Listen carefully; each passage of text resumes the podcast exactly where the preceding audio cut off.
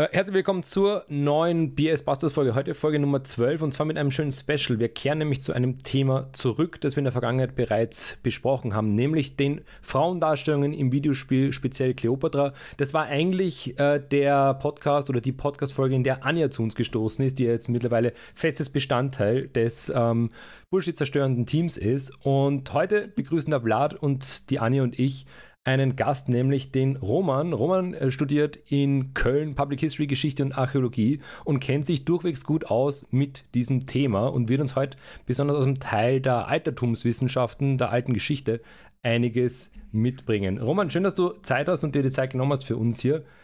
Herzlich willkommen. Ja, schön, dass ich da sein darf und äh, tun kann, um äh, Beitrag zu leisten. Ob ich den der netten Begrüßung auch gerecht werden kann, aber ich bin da optimistisch, dass wir das zusammen hinkriegen werden.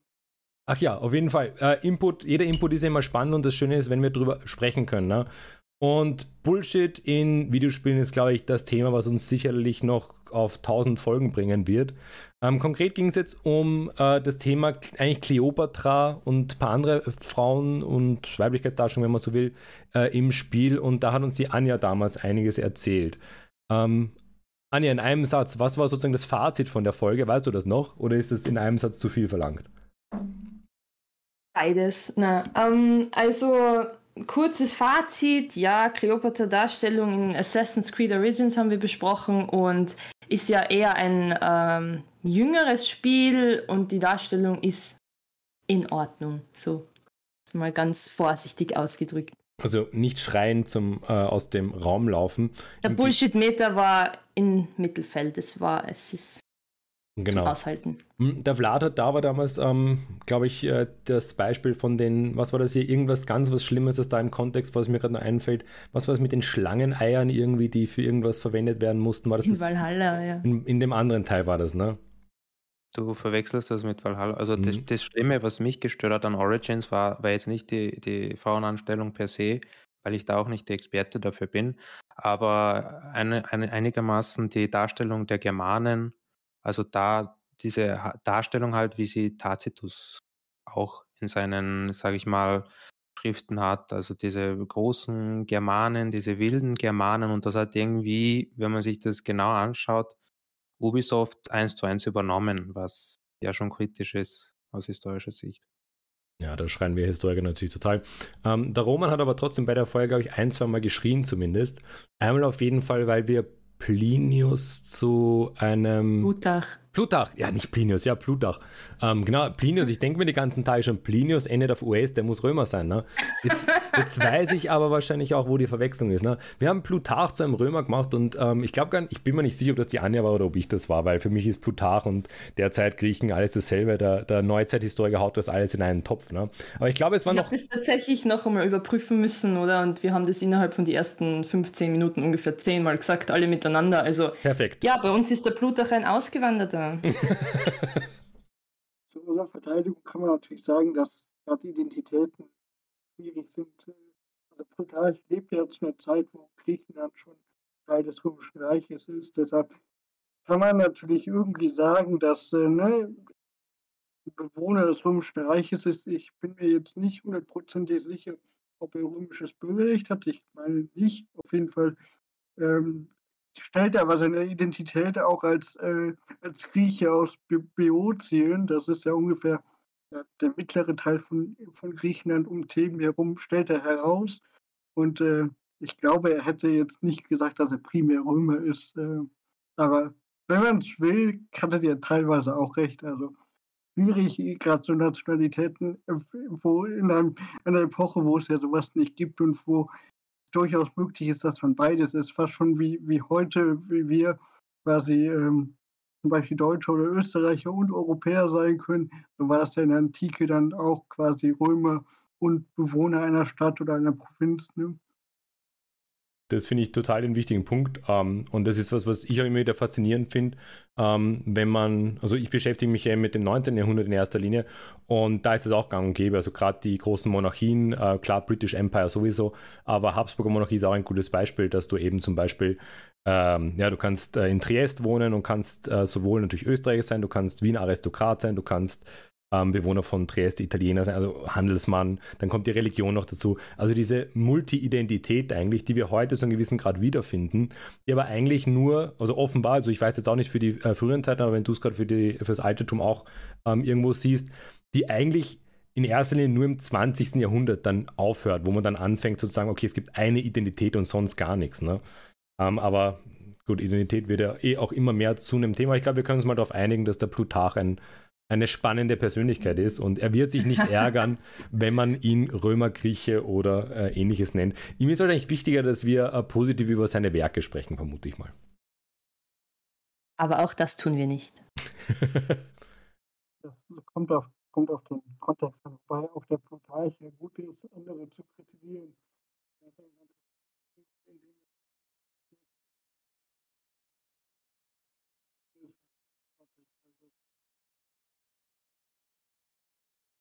Bei mir ist der Roman ganz weg. Entschuldigung, bei mir war er jetzt ganz weg. Du musst nochmal, du, du warst von Beginn an des Satzes eigentlich weg. Ja, kannst du bitte das nochmal.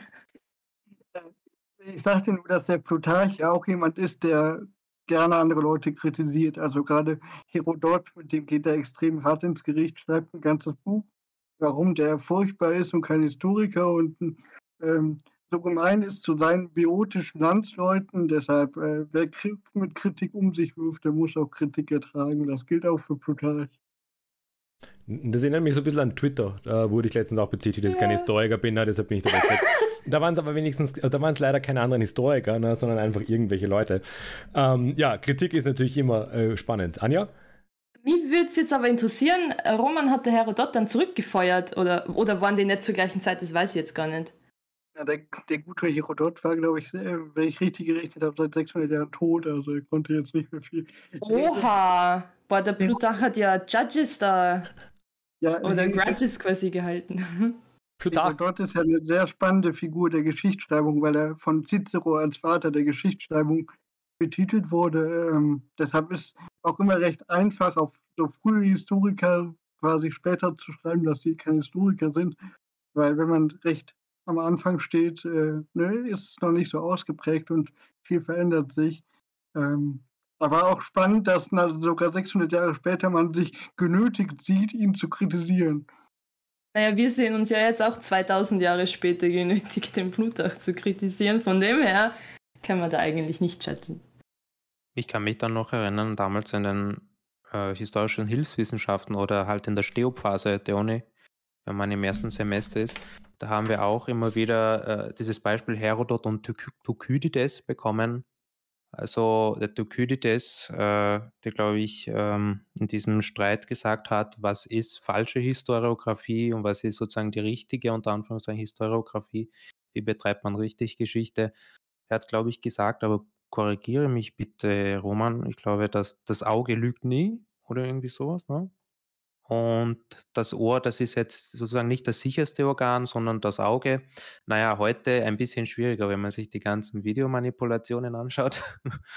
Aber damals, aus damaliger Sicht natürlich äh, andere Ideen, andere äh, Ansichten. Ne? Ja, also Thukydides und Herodot sind quasi generell sehr spannend, weil sie auch recht nah aneinander sind. Thukydides schreibt etwas später als Herodot, aber ähm, also ist durchaus quasi sehr nah aneinander. Und ähm, sie haben halt andere Herangehensweise. Das Spannende bei Herodot ist, Herodot schreibt äh, vieles auf, auch verschiedene Sichtweisen und schreibt quasi, die einen sagen das, die anderen sagen das. Ne? Und Thukydides schreibt ja nur das, wovon er meint, dass es halt so gewesen ist und wirft Herodot quasi vor, dass auch einfach Sachen, die nicht so passiert sind. Es sind aber jetzt ja andere Herangehensweisen und für uns jetzt heute ist es eigentlich teilweise auch sehr dankbar, dass Herodot auch die Sachen aufgeschrieben hat, äh, die er nicht glaubte, weil wir dann einige Sachen jetzt wissen, von denen Herodot meinte, sie stimmen nicht, die aber jetzt stimmen. Zum Beispiel schreibt Herodot, dass die äh, Karthager äh, auf ihren Expeditionen quasi äh, so weit gesegelt sind und behauptet haben, auf einmal stand die Sonne auf der anderen Seite.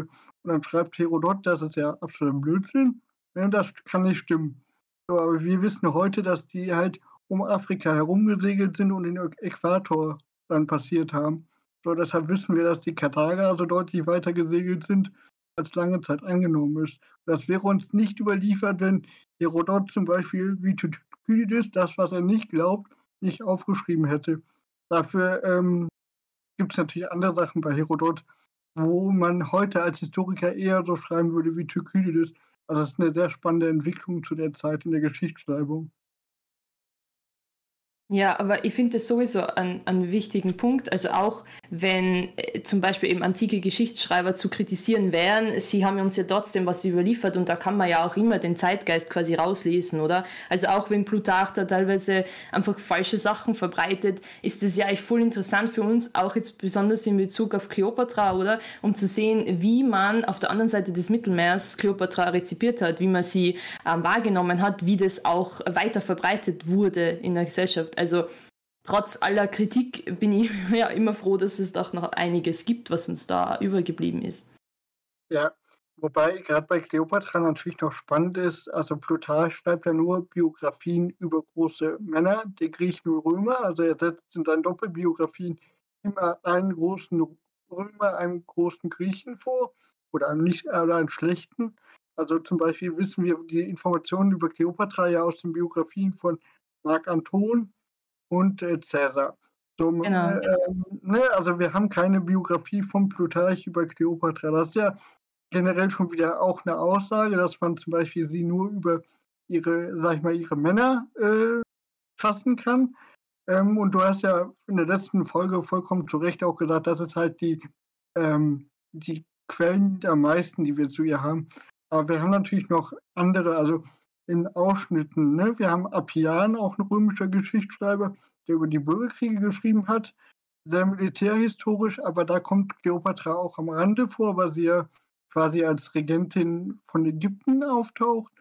Ähm, wir haben Cassius Dio, der äh, zwar im, äh, in severischer Zeit, so im dritten Jahrhundert, er schreibt, aber auch da kommt Kleopatra vor. Auch problematisch äh, und er erzählt teilweise andere Sachen als Plutarch. Äh, ne? Da kann man auch fragen, wer hat denn jetzt recht? Wir haben beide Unrecht.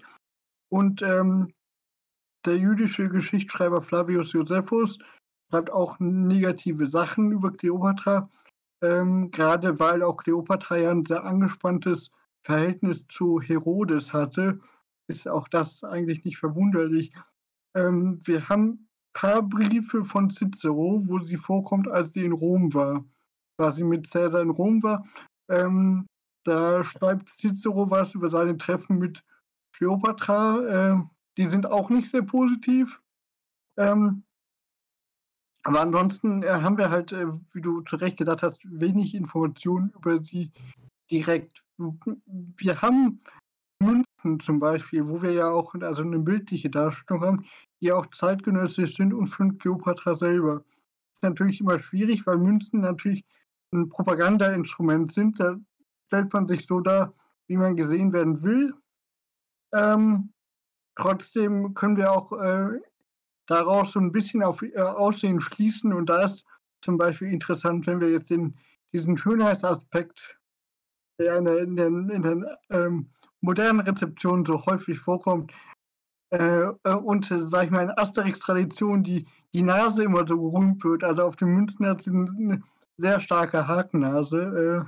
Äh, das ist so ziemlich dann das Gegenteil von dem, was in Asterix suggeriert wird. Ja, ja, aber ich finde gerade ähm, spannend, weil du es ansprichst, also diese ganzen kleinen Futzelquellen, die wir haben über Kleopatra, natürlich immer eingebettet in einem ganz anderen Kontext, in, in Texten über ganz andere Menschen ursprünglich eigentlich, ähm, aber es fühlt sich immer an wie so eine gewisse Schnitzeljagd, oder? Wenn man da eben die Quellen durchforstet, dass man irgendwas findet über Kleopatra. Und dann, wie du sagst, oder? Äh, meistens äh, wird sie in irgendeinem schlechten Licht dargestellt und ich habe mich dann eben hauptsächlich auf Plutarch eben gestützt, weil da fast am, am meisten irgendwie war für mich zum Rausholen für die Bachelorarbeit. Und ja, aber dass sie durchwegs eigentlich meistens negativ dargestellt wird, ist auch mir dann nicht entgangen und wäre eigentlich interessant, eben zu prüfen, oder wie negativ wird sie teilweise dargestellt, weil was, auf was kann man sie verlassen und auf was eher weniger, aber eigentlich, ja. Und eben die Münzen, davon habe ich dann auch gelesen. Und äh, Plutarch, glaube ich, beschreibt sie an einer Stelle auch ein bisschen so vom Äußeren quasi und auch ihre Schönheit und keine Ahnung, habe aber dann irgendwann eine andere Quelle gefunden, wo sie eben nicht so klassisch schön ist, wie sie überall immer eigentlich porträtiert wird. Und da frage ich mich schon, ob das quasi ähm, ein Teil ihrer ähm, Repräsentation als diese wunderschöne erotische Verführerin ist, die ja dann auch dementsprechend ausschauen muss, weil wie können sonst große römische Feldherren wie Antonius und ähm, Caesar überhaupt auf diese Frau reinfallen, wenn sie doch gar nicht so hübsch ist? Und die müssen ja reingefallen sein, weil die können sie ja nicht wirklich verliebt sein, weil die Kleopatra ist ja die böse Regentin da übers Meer rüber. Und also finde ich schon sehr spannend da. Ich muss mal ganz, ganz kurz hier, äh, Stopp schreien, ähm, weil im Endeffekt ähm, also äh, super spannende Diskussion, ne? Und im Endeffekt zeigt es auch die Relevanz von historischen ähm, Aufzeichnungen, vor allem äh, von vielen historischen Aufzeichnungen, weil etwas, was wir heute machen, und das ist im, äh, im Römischen Reich gibt es kein wissenschaftliches Arbeiten, so wie wir das heute betreiben. Ähm, was wir heute machen, ist natürlich das Überprüfen anhand mehrerer Belege. Wir haben Verifizierbarkeit und Falsifizierbarkeit. Das heißt, ähm, wenn dann eben eine Münze daherkommt, wo es anders aussieht als in den zehn anderen Darstellungen, dann frage ich, warum im Endeffekt und möchte wissen, wieso, wie Anja jetzt eben gemacht hat, wieso wird es hier anders dargestellt. Daran angeknüpft sind eben Fragen der Repräsentation und so weiter. Was aber grundsätzlich auch schon in der Diskussion total mitschwingt, und da kommen wir ein bisschen so zur Rezeption natürlich, ähm, ist Vorstellungen von gut und böse, schlecht, also positiv, negativ, ne? ähm, verschiedene Stereotypen, Narrative und ich meine, das ist was, wo ich ganz vorsichtig wäre, Darstellungen über wie Politik funktioniert, ne? Du kannst nämlich genauso hingehen, wie das ja, ähm, dass ja zahlreiche Biografen sind. Heutzutage eine Biografie ist ja schon sehr gut erkenntlich an ihrer ähm, äh, Überschrift, also an ihrem Titel, ne? also ob es jetzt der Fall ähm, von XY ist oder der Aufstieg von so und so ähm, und so weiter. Und im Endeffekt haben wir da ja auch politische, stereotypische Zuschreibungen. Ne? Und ich meine, klar, wir haben auch schon drüber geredet, die Verführerin, Femme Fatale, Modelle etc. etc., die teilweise dann ähm, je nachdem von wo sie kommen, ne, 1900 sehr modern sind, ähm, wie sie dann eben zeitgenössisch sind, auch natürlich gefärbte äh, Blicke, weil auch damals hat man Vorstellungen von, was Frauen sein sollen, was Männer sein sollen und so weiter. Ne? Und äh, man merkt, finde ich, schon sehr in der Diskussion, dass da ganz viele Elemente mitschwingen, die wir so gar nicht ähm, jetzt wirklich wissenschaftlich kodiert haben. Ne? Also wir sprechen von positiv. Ne? Und eigentlich müsste man jetzt weitergehen und aufdröseln und sagen, okay, was ist denn positiv? Woher kommen diese Vorstellungen des Positiven und des Negativen? Äh, damals in einer Welt, die kulturell ähm, vollkommen anders funktioniert als unsere heutige Welt. Ähm, das ist eine Frage, die ich gar nicht sozusagen jetzt noch weiter aufmachen will, sondern eigentlich bis in den Schwung auch ähm, zu den digitalen Spielen bringen möchte, weil da passt das auch ganz gut hin, ne? damit wir ein bisschen zum BS zurückkommen, weil wir können endlos natürlich über die historischen ähm, äh, also die, die Historiker der Zeit sprechen. Das ist ja sozusagen eine eigene äh, Großveranstaltung. Hier müssen wir jetzt aber trotzdem ein bisschen den Faden finden und zum Bullshit kommen, ne? weil im Endeffekt ist es das Format. Ne? Und solche Rezeptionen, die spielen ja eben bei den Spielen auch eine Riesenrolle, ne? weil im Endeffekt wie Kleopatra oder irgendeine andere Figur oder ein Setting dargestellt wird, sagt im Endeffekt, wie wir wissen natürlich, ähm, aber es ist vielleicht nochmal gut, das zu wiederholen, gar nichts über, oder selten sagt es viel, meistens sagt es wenig, ähm, am öftesten wahrscheinlich gar nichts über die historische Epoche oder die Person aus. Ne? Also wenn ich jetzt eben hingehe, Asterix, ne, ähm, nehmen wir es als Beispiel jetzt, also als Klassiker, jetzt nicht unbedingt Spiel, aber als Medium, Cleopatra wird so dargestellt, da ist natürlich klar, das ist jetzt nicht ein Historic Account im Endeffekt. Ne? Dennoch ist es beeinflusst. Ne? Aber der Einfluss ist dann weniger die Frage, ist es jetzt Plutarch oder ist es jetzt irgendein anderer ähm, Biograf, Historiker, sondern ähm, im Endeffekt muss man die Frage stellen, was konsumieren die, in dem Fall die Zeichner, die Writer, die äh, Entwickler und so weiter und so fort. Ne? Und damit sind wir mehr äh, bei dieser Konstruktion von diesen Figuren in der Gegenwart angekommen. Ne? Und da jetzt, also Anja hat damals ja schon ihr Mega-Bullshit äh, hier sozusagen, also nicht Mega-Bullshit wie letzte Folge, da hat der Vlad uns den Mega-Bullshit gebracht, ne? aber damals der Bull äh, absolute Winner. Ne? Ähm, die Frage äh, Richtung Roma, ne? wenn äh, ich dich jetzt sozusagen frage, wenn du an Spiele denkst, ne? was war für dich da so historisch gesehen der größte Bullshit? Ne? Also der, wo du wirklich gesagt hast, das geht gar nicht, diese Darstellung. Ne? Aber dann können wir vielleicht da ein bisschen drüber reden. Also beliebtes Narrativ, was wir auch in Spielen immer haben, ist zum Beispiel, ähm, dass in dem antiken Kontext äh, gerade für, sag ich mal, äh, Völker wie die keltischen Stämme immer von der Nation Gallien. Also die Gallier. Ne? Ich meine, ähm, die, gab es ja im Verbund nicht und die haben sich auch erst dann zusammengeschossen, als Cäsar kam gegen Cäsar. Unter Vercingetorix aber jetzt auch nicht von sich aus, sondern halt als Abwehrmechanismus. Ne? Also so Nationenbildung ist halt generell immer sehr, sehr schwierig. Das gilt auch vor allem für die Germanen. Auch äh, ich meine, wenn wir jetzt an Strategiespiele denken oder an Civilization, da ist das natürlich ähm, in der Spielmechanik begründet, dass man sagt, ähm, es gibt die Germanen, ähm, aber sie sind natürlich historisch gesehen dann äh, keine Einheit. Äh, davon gehen die Spiele aber auch mittlerweile weg. Also äh, jetzt die Total War-Reihe hat ja versucht, verschiedene äh, Stämme äh, von darzustellen. Die sehen leider noch meistens immer alle gleich aus, äh, aber wenigstens äh, haben sie unterschiedliche Namen und Farben, dass man, so sag ich mal, in, in Anfängen schon sehen kann, okay, das war halt keine Einheit. Ähm, es klingt aber sehr heruntergebrochen auf Namen und Farben. Also ja, kann man, das, weiß man, gibt es so diese Farbenunterschiede bei solchen Völkern oder ist es wirklich nur damit wir als Laien das quasi. Also da, da würde ich das vollkommen aus der, auf der Spielmechanik dröseln, dass halt verschiedene Fraktionen verschiedene Farben haben müssen. Farben generell in der Antike, ähm, da ist ja Assassin's Creed Odyssey äh, ein sehr schönes Beispiel. Die haben ja mal angefangen, äh, die Antike zu, mit Farben auszustatten, ähm, weil wir ja in unserem antiken Bild immer das weiße Marmor sehen, weil die Farben sich nicht erhalten haben. Ja. Ne? Jeder, jeder meint, das war alles weiß, dabei wissen wir, es war nicht weiß, es war bunt.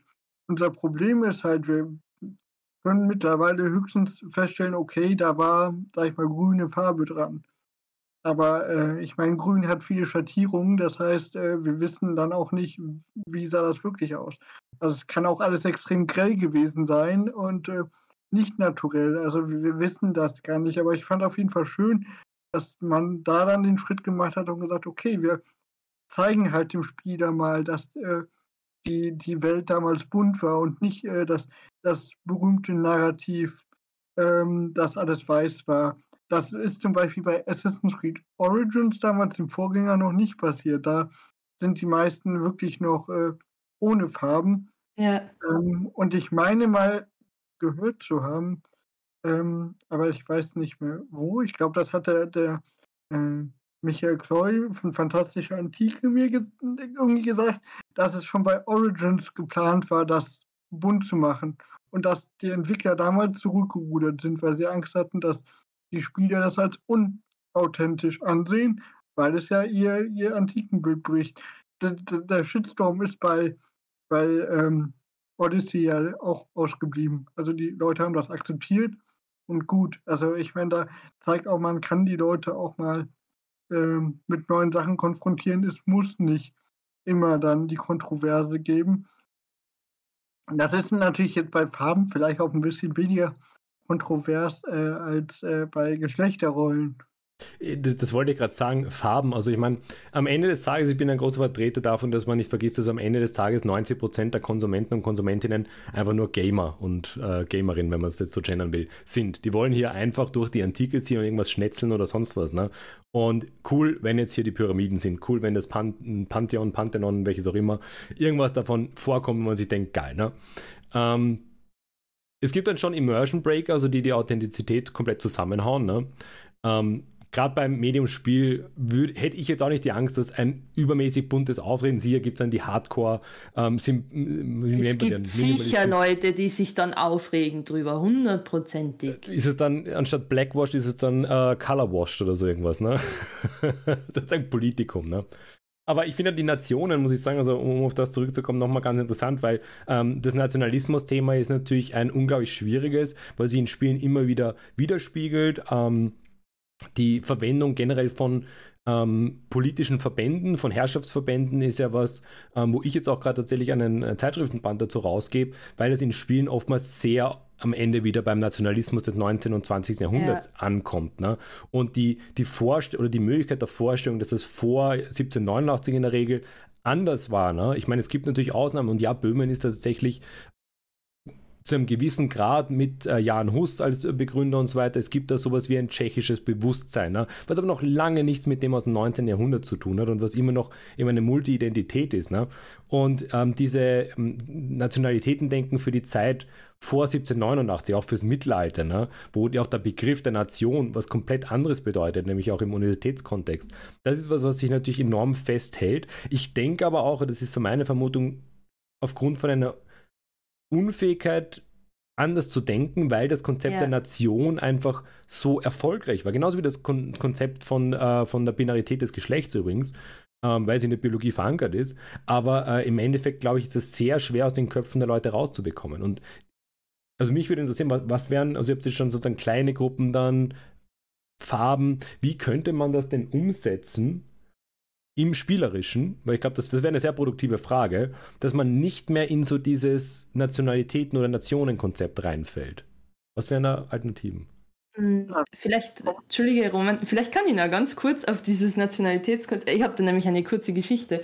Ich habe nämlich ähm, ja, bei meiner Bachelorarbeit auch die Kleopatra aus dem Asterix-Comic analysiert und habe dann ähm, gesagt, so von den Charaktereigenschaften her, sie ähm, verfügt über einen großen Nationalstolz. Und bei der ersten Präsentationsrunde quasi von der Bachelorarbeit bin ich dann von mehreren Seiten so, in der Antike gab es keine Nationen, also sie kann nicht nationalstolz sein. Und ähm, ich habe dann halt, also Gott sei Dank ist meine Betreuerin mir dann zu Hilfe gesprungen, weil ich habe überhaupt nicht in dem Sinne drüber nachgedacht, weil es eben so verinnerlicht ist mit den Nationen und weil es mir im Comic wirklich so aufgeschienen ist, dass sie da in dieser Wette mit Caesar quasi, welches Land ist das bessere oder Rom oder Ägypten so quasi. Ähm, und habe das dann quasi als Nationalstolz betitelt und meine Betreuerin hat dann gesagt, ähm, ja, der Comic ist aus den 60er Jahren, aus den 1960er Jahren. Ähm, Goscinny und Uderso haben das absichtlich so geschrieben. Man kann das wohl auch so nennen, weil das ist kein, naja, kein tolles Porträt der Antike. Das ist ein unterhaltendes Comic, wo eben einfach eine antike oder mehrere antike Personen hergenommen worden sind und unter anderem auch über die Gallier, wo wir gerade gehört haben, dass es die nicht gegeben hat, so gesprochen wird, auch unter Vercingetorix. Also ja, also so viel zu meiner kleinen Anekdote, aber jetzt können wir uns gerne der Frage widmen. Weil ich das sehr spannend finde. Das zeigt halt, ähm, sag ich mal, deine Kritiker und du, ihr habt ja über zwei verschiedene Sachen gesprochen. Sie meinten natürlich, äh, die, die historische Kleopatra hat sie keinen Nationalstolz, weil es keine Nation gibt. Ne? Das ist durchaus richtig, wobei man sagen kann, sie wird definitiv stolz auf ihr Königreich Ägypten gewesen sein. Ähm, das würde ich zwar nicht als Nationalstolz bezeichnen, es geht ja in eine ähnliche Richtung. Was du aber meintest, ist quasi, wie wird die Kleopatra in den Comics? Und da vergessen gerade bei Asterix viele halt vor allem den Kontext. Ne? Es war ja vor allem wirklich, dass die Zeichner äh, mit der Antike quasi Sachen kritisiert haben aus ihrer Zeit. Ne? Das zum Beispiel, wenn wir uns Asterix bei den Goten angucken, das sind ja die Deutschen, die tragen ja auch alle schön Pickelhauben und äh, ne, es gibt die Ost- und die Westgoten und da ist die Grenze, wie damals in Ost- und Westdeutschland. Und äh, das zeigt halt, es geht ja gerade bei den Comics nicht um das Historische, sondern das ist eine Kritik auch an der, an der eigenen Zeit und das muss man immer bei jedem Produkt, bei Spielen natürlich auch. Ne? Ähm, oder Filmen. Also ich habe ja meine, meine Bachelorarbeit über ähm, den Film Gladiator von Ridley Scott geschrieben und da äh, wird immer über Rom gesprochen, äh, auch völlig ahistorisch, aber man muss sich halt vor Augen halten, die Macher des Films meinen gar nicht Rom, die reden eigentlich die ganze Zeit über Amerika, die USA. Ja, dann passt das. Wenn man das den Schluss macht, dann ergibt das Sinn, was sie reden. Ansonsten macht das keinen Sinn, dass Rom als Republik gegründet wurde oder dass der Senat demokratisch ist äh, ich meine, die reden die ganze Zeit eigentlich vom amerikanischen Senat. Das ist eine Kritik an ihrer eigenen Gesellschaft. Und das muss man bei Rezeption immer mitdenken, worauf spielt es eigentlich an? Und ist hier das Medium gemeint oder die, ähm, oder die Epoche selber? Zu der Frage von eben, ich glaube, bei Spielen kommt es ganz darauf an, was für ein Spiel das ist.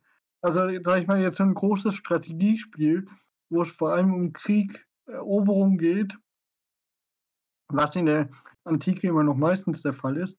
Also ähm, 90 Prozent aller Spiele mit Antike geht es hauptsächlich darum, dass äh, Soldaten sich gegenseitig bekämpfen Äh, deshalb kommen da auch Frauen extrem selten vor, generell, äh, weil es meistens erst nur Soldaten sind. Ähm, wird das, also könnte man verschiedene Mechanismen einbauen, wird aber schwierig, weil es ja immer meistens in so Landkarten-Style abdriftet und äh, wie groß ist das Herrschaftsgebiet. Man, es gibt Wege, dass man so anfängt, verschiedene sag ich mal, Bevölkerungsgruppen einzubauen. Ähm, also ähm, Paradox hatte das mit Imperator Rom, dass halt gezeigt werden sollte, dass so verschiedene Völker ineinander übergingen. Das Spiel war aber jetzt nicht so erfolgreich, wie vielleicht erhofft.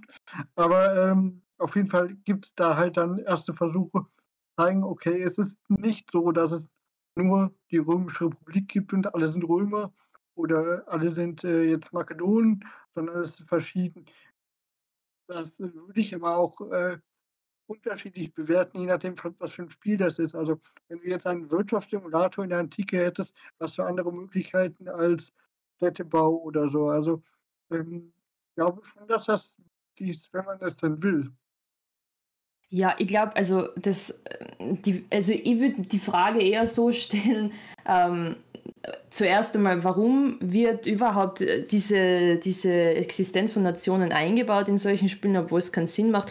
Und, und dann quasi erst, wie kann man das umgehen? Weil ich kann mir jetzt momentan auch gar nicht vorstellen, also ich könnte jetzt Andreas deine Frage jetzt nicht so beantworten, oder? Weil, also für mich macht es einfach Sinn, äh, von der Spielmechanik her, wenn du bei so einem Spiel bist, äh, eben wo du keine Ahnung, so ein Gebiet nach dem anderen erobern musst, dass man das irgendwie eingrenzt und dann irgendwie betitelt. Und dann kommt man ja schnell in dieses Länderdenken, weil wir uns einfach nicht vorstellen können, wie damals das Römische Reich äh, funktioniert hat, weil das war so riesig, so ausgedehnt, deswegen ist es dann auch zerbrochen, weil man das einfach nicht verwalten kann mit einer Zentralverwaltung.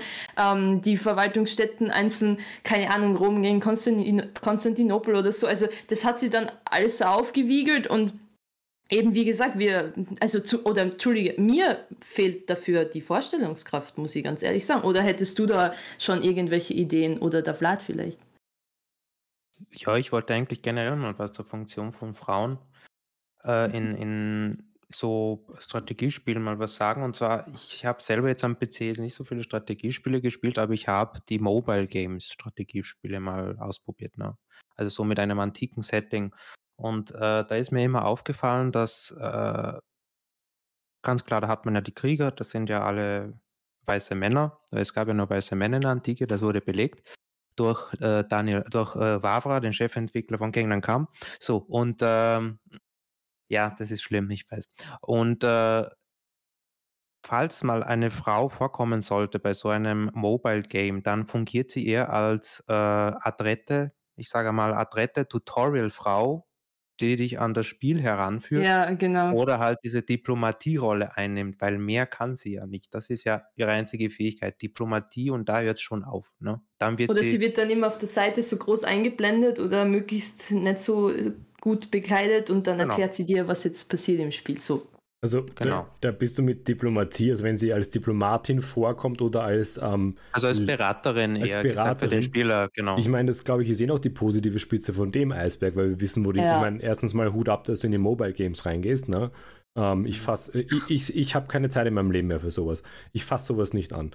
Ähm, ich wundere mich nur mal. Letztens hat auf, auf Game 2 gab es einen lustigen Beitrag darüber, über, über, über ähm, Mobile Games und die haben diesen Abgrund aufgezeigt. 5000 Spider-Man irgendwas Klone, alles irgendwie mit Google Translate durchgejagt und Schrott. Ne? Also die, die Mobile Games, äh, langsam müssen wir von gesellschaftlicher Bedrohung, glaube ich, reden tatsächlich. Vor allem, wenn es damit so Transaktionen verbunden sind und du versehentlich auf was draufdrückst und dann plötzlich dein Haus verpfändest oder irgend sowas. Ne?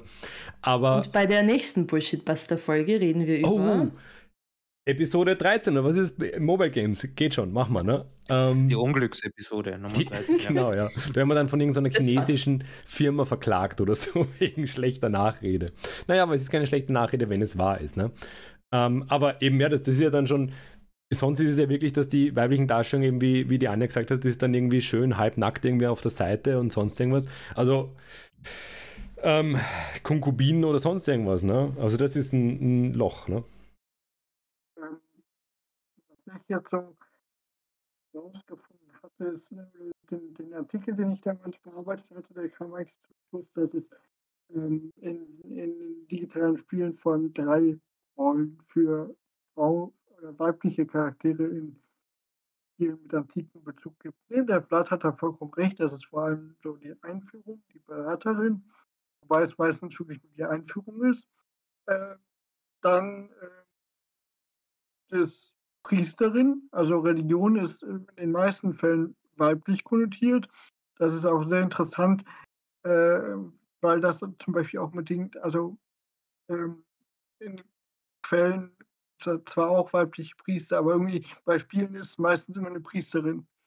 Also ähm, und äh, dann äh, Göttinnen. Ab und zu tauchen auch Göttinnen auf, also Athene, Hera, ähm, die dann irgendwie eingreifen, äh, Aphrodite und äh, dann natürlich auch immer extrem äh, sexualisierende Darstellungen, aber das waren dann so groß die Rollen.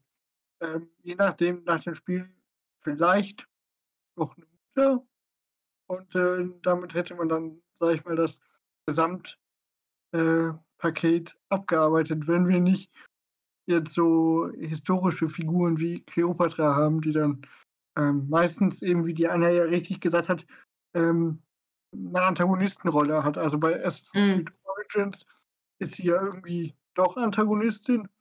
Mhm. Bei dem neuen Spiel Expedition Rome taucht sie auch auf. Ähm, da das ein Rollenspiel ist, kann der Spieler selber entscheiden, wie er sich zu ihr stellen will. Aber auch da ist die, äh, ist die Darstellung von, die in eine Richtung geht, eine sexualisierende und Richtung Verführerin, auch Anspielungen ne, an die, an die äh, angebliche Teppichszene, ne, dass sie sich angeblich im Teppich zu Cäsar bringen lassen, was eigentlich sehr interessant ist, weil ich meine, wenn ich es richtig im Kopf habe, sagt Plutarch, sie hätte sich in einem Seesack reintragen lassen. Also wo der Teppich auf einmal herkommt, das weiß ich gar nicht. Wahrscheinlich aus Hollywood. Ja, einer Königin würdig ist ein Teppich und kein Seesack. Das, eben. Ähm, aber zum Beispiel bei, bei den Kleopatra-Darstellungen, also äh, sie wird ja auch immer ähm, meistens ähm, ähm, weiß dargestellt, was natürlich schon eine Begründung hat, weil sie in einer makedonischen Dynastie entstammt. Also ne, sie ist ja eine Nachfahrin von Ptolemaios, dem General von Alexander dem Großen. Ähm, trotzdem geht die Forschung mittlerweile davon aus, dass sie nicht die Tochter von ähm, ähm, der ähm, eigentlichen Frau von ihrem Vater Ptolemaios. Äh, ich glaube, es ist Nummer 11.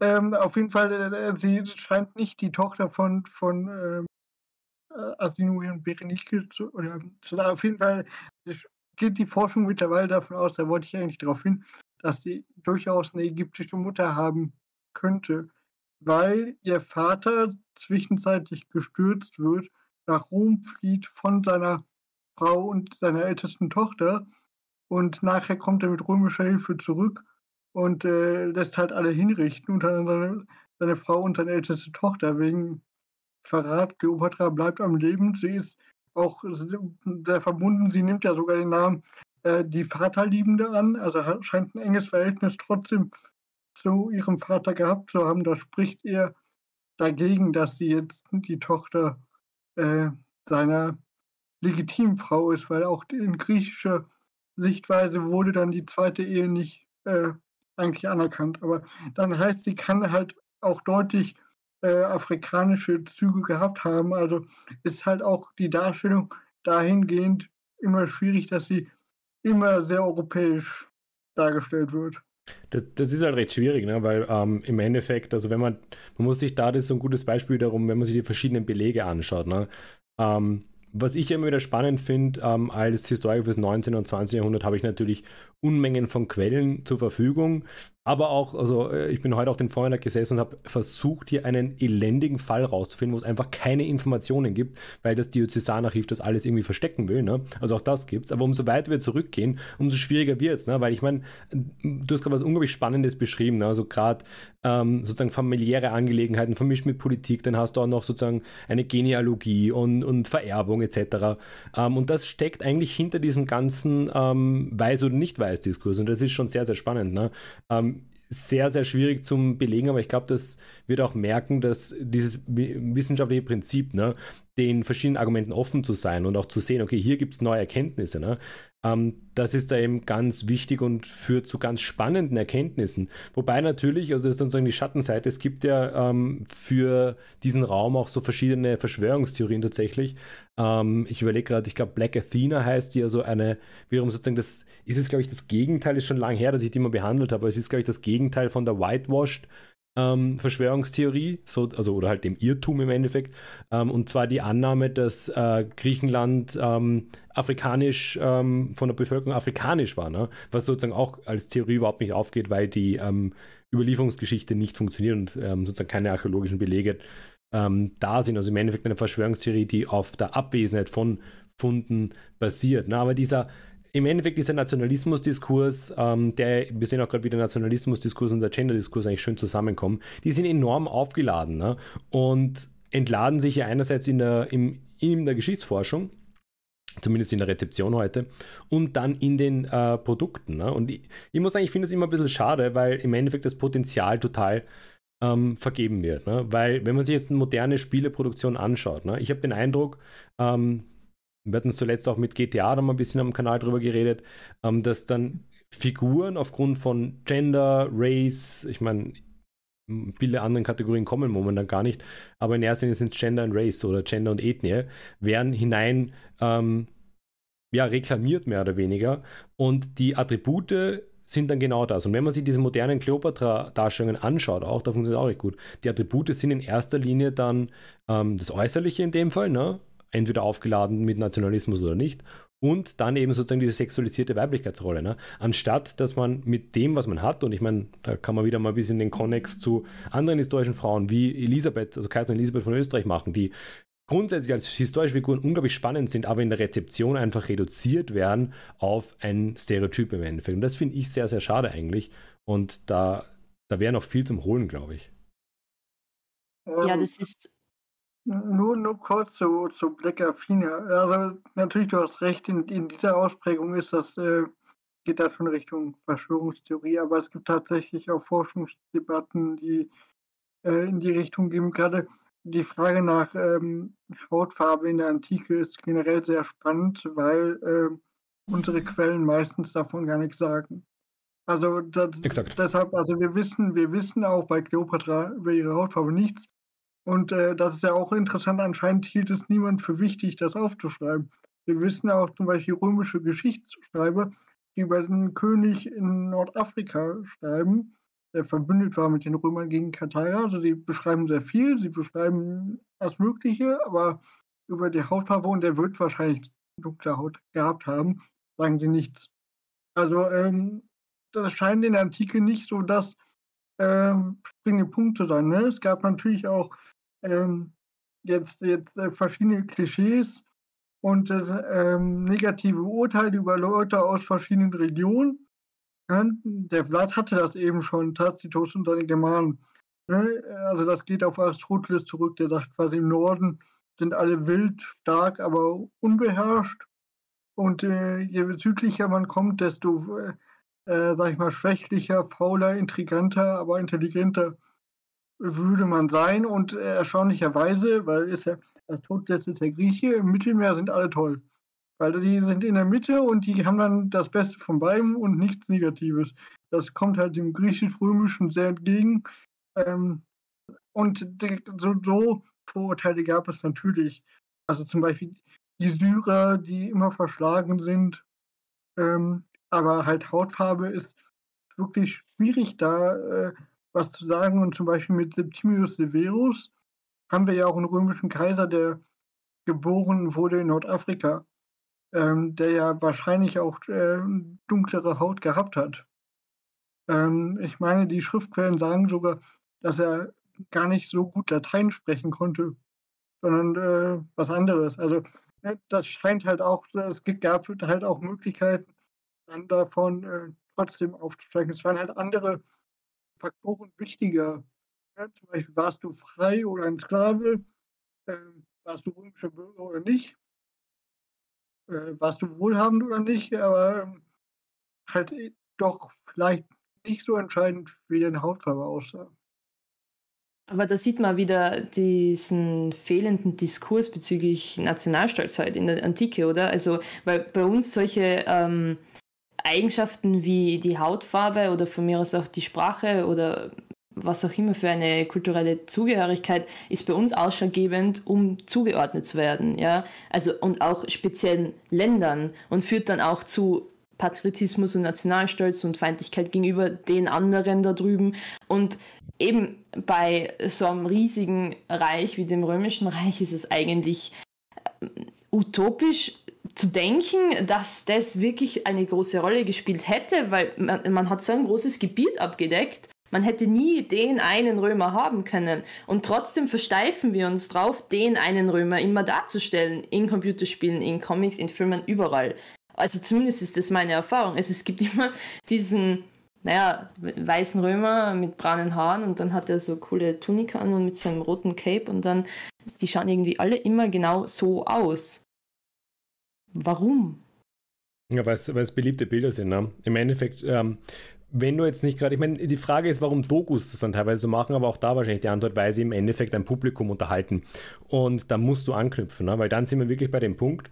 Und der funktioniert weg. Exemplarisch kann man das an den Ausreißern wahrscheinlich am besten diskutieren. Was ist, wenn du was ganz anderes machst? Ne? Also, ähm, sowohl äh, Frauendarstellung, also was, wenn du jetzt, machen wir sozusagen ganz äh, historisch inkorrekt, aber eine römische Kaiserin jetzt als Herrscherin, die hier alle Fäden in der Hand hat. Ne? Ähm, klingt nach einer coolen Serie, ne? die aber vollkommen ahistorisch oder zumindest fiktiv ist. Ne? Ähm, ohne jetzt hier selbst, äh, also ich, ich, bin ja selbst Netzwerkforscher und ähm, muss immer bewusst sein, dass in jedem Herrschaftsgebilde die Netzwerke im Endeffekt in der Regel mehr Gewicht haben als jetzt ähm, der, der oben steht und herrscht oder die, die oben steht und herrscht. Das ist ganz, ganz wichtig für Herrschaftsverständnis. Ähm, aber würde man das jetzt eben als Serie machen, ich, ich, weiß nicht, vielleicht eine geile Idee, vielleicht würde es super erfolgreich sein, ne? Und jetzt sozusagen The Empress, ne? wobei da kommt jetzt schon was mit Sissi, glaube ich. Aber ähm, versuche Und deine Sissi. Ja, ja, ich versuche ich versuche wiederum Netflix-Ideen zu produzieren, aber die gibt es alle schon. Aber anderes Beispiel wäre zum Beispiel, ähm, was ist. Es gibt, aber, es gibt eine Serie über eine. Also ich habe, oder sie wird gemacht, also die Frau von Augustus Livia Mhm. Meint, äh, glaube ich, Sky gerade eine Serie entweder zu produzieren, das läuft schon, das weiß ich nicht. Ähm, wie Domina soll sie heißen.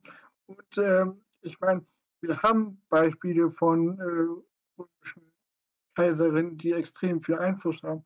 Ja, der Kölner muss jetzt auf Agrippina zurückkommen, die ist ja quasi unsere, unsere Gründungsmutter, äh, die Mutter von Nero. Ähm, als Nero quasi, ähm, also sie bringt ja Claudius um, sie vergiftet ihn, Nero besteigt dann den Thron, ihr Sohn, und als er an die Macht kommt, äh, dankt er explizit seiner Mutter dafür. Ne? Also er bezeichnet sie als die beste Mutter. Und auch auf Münzen wird am Anfang der äh, Herrschaft von Nero werden die gleichrangig dargestellt, was extrem, also eigentlich nicht vorkommt, weil er ist der Kaiser, nicht sie. Trotzdem sind sie äh, quasi am Anfang gleich dargestellt und da deutet man schon, dass am Anfang sie den Einfluss hatte. Äh, ich meine, später bringt Nero sie ja auch um. Wahrscheinlich, weil er selber herrschen wollte. Und ähm, es scheint halt, dass sie diesen internen Machtkampf im späteren Verlauf verloren hat. Aber gerade am Anfang scheint wirklich sie die treibende Kraft da am Kaiserhof gewesen zu sein. Ähm, das heißt, man hat auch Beispiele. Auch Augustus Frau Livia ist extrem einflussreich gerade was die Nachfolge angeht. Ähm, das heißt, äh, wir wissen halt viel zu wenig über Frauen am, am, Kaiserhof und das ist auch, was ja in Spielen über wiederkommt. Wenn sie kommen, dann ist es negativ, weil wer schreibt die Quellen? Äh, ne, Senatoren, die das nicht gut finden. Ähm, und die werden dann natürlich weiter reproduziert. Ne, das schlägt sich dann in Filmen durch, in, in Spielen. Ja, bei Cleopatra ist das natürlich dann am präsentesten sehe ich immer die, eigentlich die Verführerin oder die Schutzbedürftige, aber sie ist halt nie, also ähm, sie agiert nicht selber und äh, man könnte es ja auch anders darstellen. Also wir wissen eigentlich aus den Quellen, dass sie viele Sprachen spricht, intelligent ist. Auch das könnte man ja aufgreifen. Ähm, ihr Sohn, also sie hatte ja mit Cäsar auch einen Sohn und mit Marc Anton mehrere Kinder, die kommen auch irgendwie nie vor. Ne, die sind einfach mal weg. Ähm, was aber interessant ist, ähm, Origins hat das gemacht und zwar ihr Bruder, mit dem sie ja im Bürgerkrieg ist. Der wird da ja recht jung dargestellt, eigentlich sogar noch zu alt, weil er war eigentlich, äh, eigentlich 13, 13 erst. Ähm, auch das neuere Spiel Expedition Rome stellt den älter dar und da würde ich fast vermuten, das Spiel, oder habe ich den Eindruck, leitet sich so ein bisschen in die Richtung, dich mit Cleopatra zu verbünden. Dadurch muss ihr Bruder ja schlecht dargestellt werden. Und äh, sie, es wirkt ja nicht so gut, wenn du deinen kleinen Bruder mit 13 umbringst. Also machen wir ihn einfach älter. Ähm, aber das sind auch, auch verschiedene Kniffe. Also ähm, gerade auch wie, äh, gilt ja auch das Gleiche, nicht nur Frauendarstellungen werden in Computerspielen äh, ähm, sehr stereotyp dargestellt. Kinder rollen ja meistens auch. Ne? Ähm, da lange Zeit, es ändert sich jetzt ein bisschen was. Ähm, aber auch da ist eine Entwicklung, die ist ja auch in anderen Medien. Da sind die Asterix-Comics wieder ein schönes Beispiel. Da ähm, waren die Frauen auch lange Zeit extrem unterrepräsentiert oder nur über ihre, über ihre Männer äh, identifizierbar, auch in dem gallischen Dorf jetzt selber. Man denke an den, den, den, sag ich mal, den Dorfältesten, Greisen Methusalem, der mit einer extrem jungen, schönen Frau verheiratet ist. Diese Frau hat noch nicht mal Namen. Also in allen Comics keiner weiß, wie die heißt. Die wird einfach nur identifiziert als Frau von Methusalem. Äh, und der andere Typus ist dann die, die, äh, die giftige Hausfrau aller gute Mine. So. Das sind auch die einzigen zwei Frauenrollen, die man bis dahin hat. Das ändert sich jetzt in den neueren Comics, weil auch da natürlich äh, sich die Gesellschaft und die Leserschaft wandelt. Gleiches gilt auch für Kinder, die nehmen eine viel größere Rolle jetzt in den neueren Filmen, weil einfach das Publikum mittlerweile halt vor allem Kinder sind und man sich da auch anpasst. Ich glaube, das wird halt auch in digitalen Spielen irgendwann kommen. Wir sehen aber noch, dass gerade oft diese Authentizität da halt als ähm, ja als Begründung angeführt wird, sich damit nicht befassen zu müssen, was halt extrem blödsinnig ist. Wenn ja, man jetzt schon. Ja, sag, sag. Genau, ich darf auch mal was sagen. Ich bin so beeindruckt von alle und ich höre lieber zu und lerne was dazu. Aber Kinder, äh, das Thema Kinder ist generell ein schwieriges Thema, weil äh, man wollte sich ein wenig ähm, ja auch rechtlich schützen als Spieleentwickler, äh, weil ich glaube, das erste Mal, dass wirklich so vor allem in Gewaltspielen tote Kinder vorkamen, ich glaube, das war vor, vor langer Zeit Spec Ops The Line. Das war so ein Shooter, da spielte der drehte sich um einen fiktiven Krieg in Dubai oder so und da wurden tatsächlich verbrannte Kinderleichen, verbrannte Leichen von Frauen und Kindern oder von Zivilisten, von unschuldigen Zivilisten halt gezeigt. Und ich glaube, man hält sich da noch ein bisschen zurück, obwohl ich jetzt in letzter Zeit wieder gehört habe, aber das Spiel fällt mir nicht ein, dass da wieder Kinder, tote Kinder gezeigt wurden. War das Last of Us oder ich kann mich jetzt nicht erinnern. Da sind auf jeden Fall nicht äh, tote Kinder drin, obwohl da 18 steht soweit ich mich erinnern kann. Das Spiel bitte nicht kaufen, weil das ist zu lang. Ubisoft. so. äh, ja, ich kann mich an das Spiel nicht mehr erinnern, aber das war, glaube ich, auch ein bisschen so äh, tatsächlich ein Verbot. Ihr könnt uns natürlich korrigieren an den Kommentaren oder ihr könnt mich hier korrigieren. Äh, ich kann dich korrigieren, weil Bitte. in Assassin's Creed Odyssey mhm. kommt ja auch ein Kindercharakter vor und äh, der stirbt Spoiler, der stirbt im weiteren Verlauf der Story und man ah, trifft genau. auch, auch mhm. später in der Unterwelt wieder. Ne, das ähm, ist auch, würde ich sagen, einer der emotionaleren Momente des Spiels, wo man quasi diesen Charakter, den man nicht retten konnte, wieder trifft. Und man, also, also man sieht, glaube ich, die Ermordung nicht, aber sie stirbt mehr oder weniger in den Armen der, mhm. der oder die Protagonistin oder des Protagonisten. Also äh, ich meine, es gibt schon Mittel und Wege, das zu zeigen, aber meistens lässt man es schon. Und das ist eigentlich auch eine, wieder eine interessante Brücke zu unseren Quellen, die wir haben. Mhm. Ähm, weil zum Beispiel bei, bei, bei Keltendarstellung, Kelten ist unsere Hauptquelle immer noch das Gallischer Krieg und da kommen Frauen, Kinder und Alte meistens als Gruppe vor. Und äh, die kommen meistens vor, entweder wenn man die versteckt im Wald vor den Römern oder wenn die um Gnade betteln ähm, oder wenn sie halt gefangen genommen werden. Also eine andere Funktion hat, haben dieser, dieser Dreiklang auch nicht und meistens ist es wirklich der, der Dreiklang. Äh, Und ähm, quasi, wenn man jetzt nur das als Quelle hat und nur das liest und meint, quasi alles, was Cäsar in, seine, in seiner Kriegsrechtfertigung schreibt, wäre auch wirklich die Tatsache, dann kann man natürlich sagen, ja, die Frauen, die haben ja auch nichts gemacht. Und das Schlimme ist, äh, das wurde ja auch eben gesagt, so in Museen und so zieht sich das durch. Ja, ähm, Gerade in älteren Museen wird dann immer die, die äh, Familie, egal ob es jetzt eine römische, griechische, keltische ist, da ist ja Mutter, Vater, Kind. Am besten drei oder vier höchstens, ne, wie heutzutage. Dabei waren die Familien ja meistens deutlich größer. Ähm, der Altersunterschied äh, spielte eine Rolle, gerade im Griechischen und Römischen. Da mussten die Männer ja zum Beispiel meistens ihren Kriegsdienst schon leisten. Das heißt, sie waren meistens 10, 15 Jahre älter als die Frauen.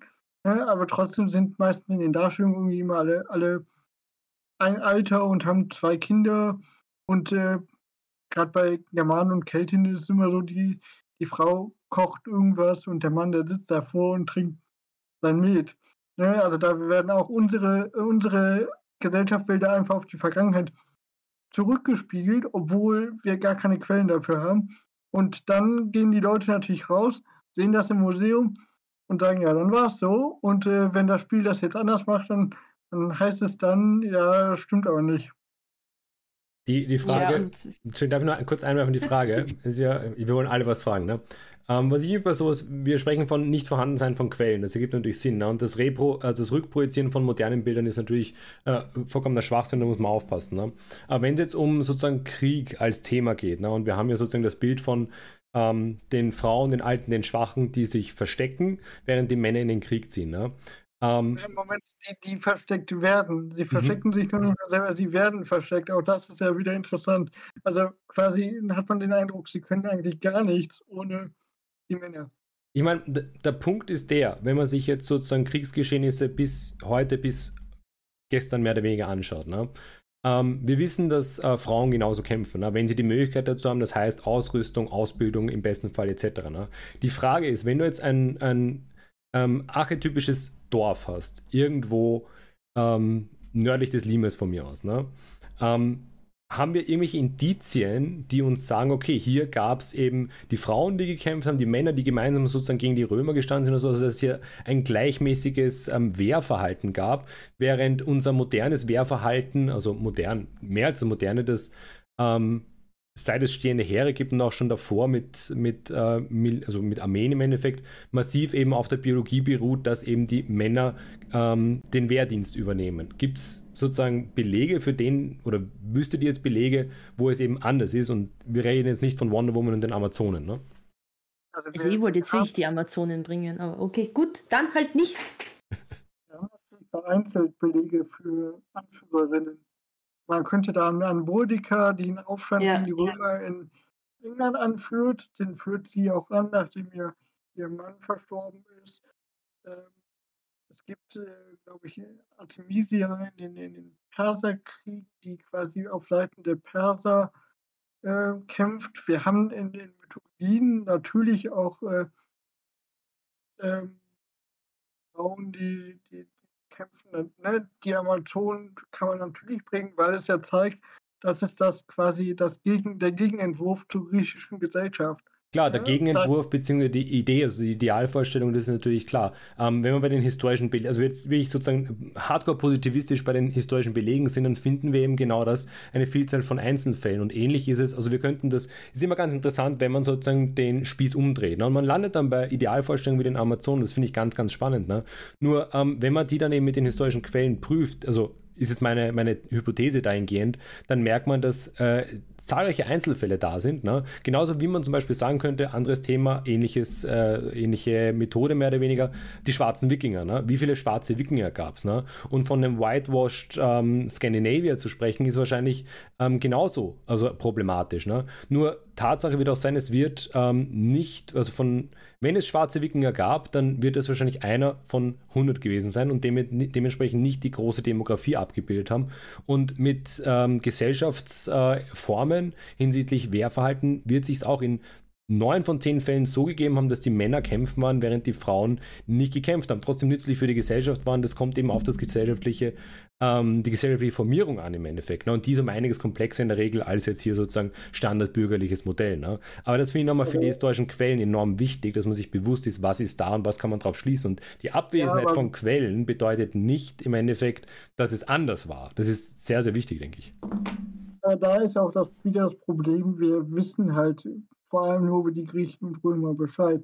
Also wir haben im keltischen Darstellungen von Figuren mit Waffen, die kein, also sie haben meistens oder sie haben teilweise keine Geschlechtsmerkmale, manchmal irgendwas, was man als Brüste interpretieren könnte. Ähm, also da, da könnte man dann auch diskutieren, sind das jetzt Kriegerinnen oder Göttinnen oder man weiß es nicht. Das Problem ist halt meistens, man weiß es nicht. Und äh, dann, wenn man es nicht weiß, kommen schnell wieder diese, diese alten Bilder. Zum Beispiel, wir haben einen ganz berühmten äh, keltischen Fund, äh, ein Begräbnis von einer Frau. Ähm, das ist, äh, ich glaube, in Burgund. Das heißt die Dame von äh, Vix, äh, V-I X, glaube ich. Und ähm, das ganz prächtig ausgestattetes Begräbnis. Ähm, also wirklich, dass jemand, der Einfluss hat und Macht. Und ähm, ja, wird dann halt oft als, also ist dann die Dame von, von nicht die Herrscherin. Also wäre es ein Mann, hätten wir bestimmt gesagt, hier ist äh, eine Fürstenbestattung. Richtig, ja. Weil es halt dann auch sehr interessant, dass es, ja, also zumindest in Deutschen dann oft die Dame ist. Dann wissen wir auch, dass sie um die 50 Jahre ist. Wenn man aber die meisten Rekonstruktionszeichnungen sieht, äh, ist sie 20 Jahre und entspricht wieder den Schönheitsidealen. Weil äh, damals, als der Fund gemacht wurde, hat man extra so das äh, ein Topmodel aus Frankreich geholt, was man in dem Schmuck angezogen hat und äh, überall fotografiert. So sah die aus. Wir wissen halt heute, sie war 50, wird definitiv nicht äh, modernen Schönheitsidealen ähm, entsprochen haben. Und trotzdem geistert halt das durch die Rolle. Dann wird auch halt wieder oft an Priesterinnen gedacht. Ähm, und das versteuert das auch so ein bisschen. Weil, also es müssen ja nicht unbedingt Priesterinnen sein. Sie können auch eine andere herausragende Funktion haben. Wir wissen es wirklich einfach meistens nicht. Und wenn wir über die, äh, natürlich auf den, sag ich mal jetzt auf den Beutezug werden wahrscheinlich Frauen nicht unbedingt mitgekommen sein. Wenn es aber so ist, dass, dass äh, ein gegnerischer Stamm das Dorf angreift, also dann wird sich jeder verteidigen, auch ähm, unabhängig des Geschlechtes. Und äh, die werden auch ihre, ihre Funktion haben und auch ähm, im Römischen, also natürlich die, die, die äh, Aristokratin, die arbeitet wahrscheinlich nicht, weil der Aristokrat arbeitet ja auch nicht selber. Die haben ja Leute, die für sie arbeiten. Aber jetzt die, die im gesellschaftlichen Alltag muss ja jeder arbeiten. Das heißt, alle Darstellungen, die einfach die Frau nur, sag ich mal, am Herd zeigen, sind da auch schwierig. Vor allem, wenn wir in der Stadt Rom selber sind, wo die meisten in so Mietkasernen leben, die haben noch nicht mehr einen Herd. Also da, da kann man auch nichts kochen. Ne? Das heißt, also, das ist, ist wirklich sehr schwierig und äh, wir können, wenn wir jetzt uns die Debatte wieder, die bei Assassin's Creed Odyssey dann kam, weil man ja bei dem Spiel erstmal wählen konnte, will man jetzt einen weiblichen Charakter oder einen männlichen Charakter haben. Und dann natürlich die Sachen kamen, ja, das ist ja nicht historisch, weil es gab es nicht. Hm. Du hast natürlich vollkommen recht. 99 äh, Prozent der oder noch mehr der, der Söldner, die man da ja spielt in Griechenland, werden bestimmt keine Frau gewesen sein. Aber es ist halt wieder sehr interessant, dass man darüber diskutiert und damit der Authentizität kommt, aber im gleichen Spiel benutzt man ein Flammenschwert und das interessiert irgendwie keinen. Äh, also auch die Verwendung von Flammenschwertern in, im Peloponnesischen Krieg ist jetzt äh, nicht geläufig gewesen. aber das äh, ist, ist, generell äh, dann okay. Also äh, da fragt man sich schon, ähm, warum da nicht und auch was ich da wirklich eine sehr fatale Chance fand, ist, dass, äh, dass dadurch, dass die Entwickler sich dazu entschieden haben, wir lassen das wählen, sämtliche Dialoge so gestaltet sind, dass das Geschlecht eigentlich egal ist, weil sie auf beides passen müssen. und das heißt, die Spielwelt reagiert auch gar nicht auf dein Geschlecht wirklich, weil es egal ist. Ähm, das konnte ich jetzt noch nicht überprüfen, aber auch bei Expedition Rome, was ein Rollenspiel in der späten Republik ist, was ich schon erwähnt habe, da kann man auch das Geschlecht wählen. Ich habe gelesen, dass tatsächlich da auch dann die, die MPs, also die, die Computercharaktere äh, in ihren Dialogen äh, anders reagieren, wenn du als Mann oder Frau agierst, weil zum Beispiel sie tatsächlich sagen, also warum kommandierst du denn jetzt hier eine römische Legion als, ne? also das gehört sich quasi nicht. Wenn man das so schafft, äh, finde ich das auch ähm, deutlich besser, als wenn man quasi die, wieder diesen ähm, Weg, den Assassin's Creed Odyssey leider geht, wo das Geschlecht dann eigentlich egal ist. Und äh, das ist halt dann wirklich eine vertane Chance, weil dann denke ich mir, dann kann man es halt auch lassen. Ne? Wenn es halt irgendwie egal ist, dann entscheidet euch einfach für einen Charakter und macht dann eine ordentliche, nur ne, dass die Welt halt auch auf den Charakter reagiert und nicht so, ja, 0815, also allein dieser Ausdruck, äh, im Deutschen heißt das irgendwie Söldling. Also, wer bezeichnet sich denn zu irgendeiner Epoche als Söldling? Ne, ähm, das ist halt. ich, ich, ich, ich finde, das, das, auch, das ist so ein Punkt, den ich auch immer, also den ich total vertrete, so, sie sollen lieber, also gerade die Entwickler, lieber eine gute Story machen, eine gute Welt, ne? Und vielleicht auch mal, vielleicht ist es auch so eigentlich ein Punkt, dass man dahingehend die Genderbrille mal ablegen sollte, weil man im Endeffekt mehr reinprojiziert, als dass man Gutes tut, ne? Und wenn man das jetzt aufs Historische rückprojizieren äh, würde, oder halt wir uns das jetzt überlegen, wenn du jetzt eben, ähm, sagen wir jetzt Wikingerdorf, Mittelalter, irgendwo ähm, gerade im Angriff, ne? Ähm, oder gar nicht im Angriff, ne? ganz normaler Alltag, ne?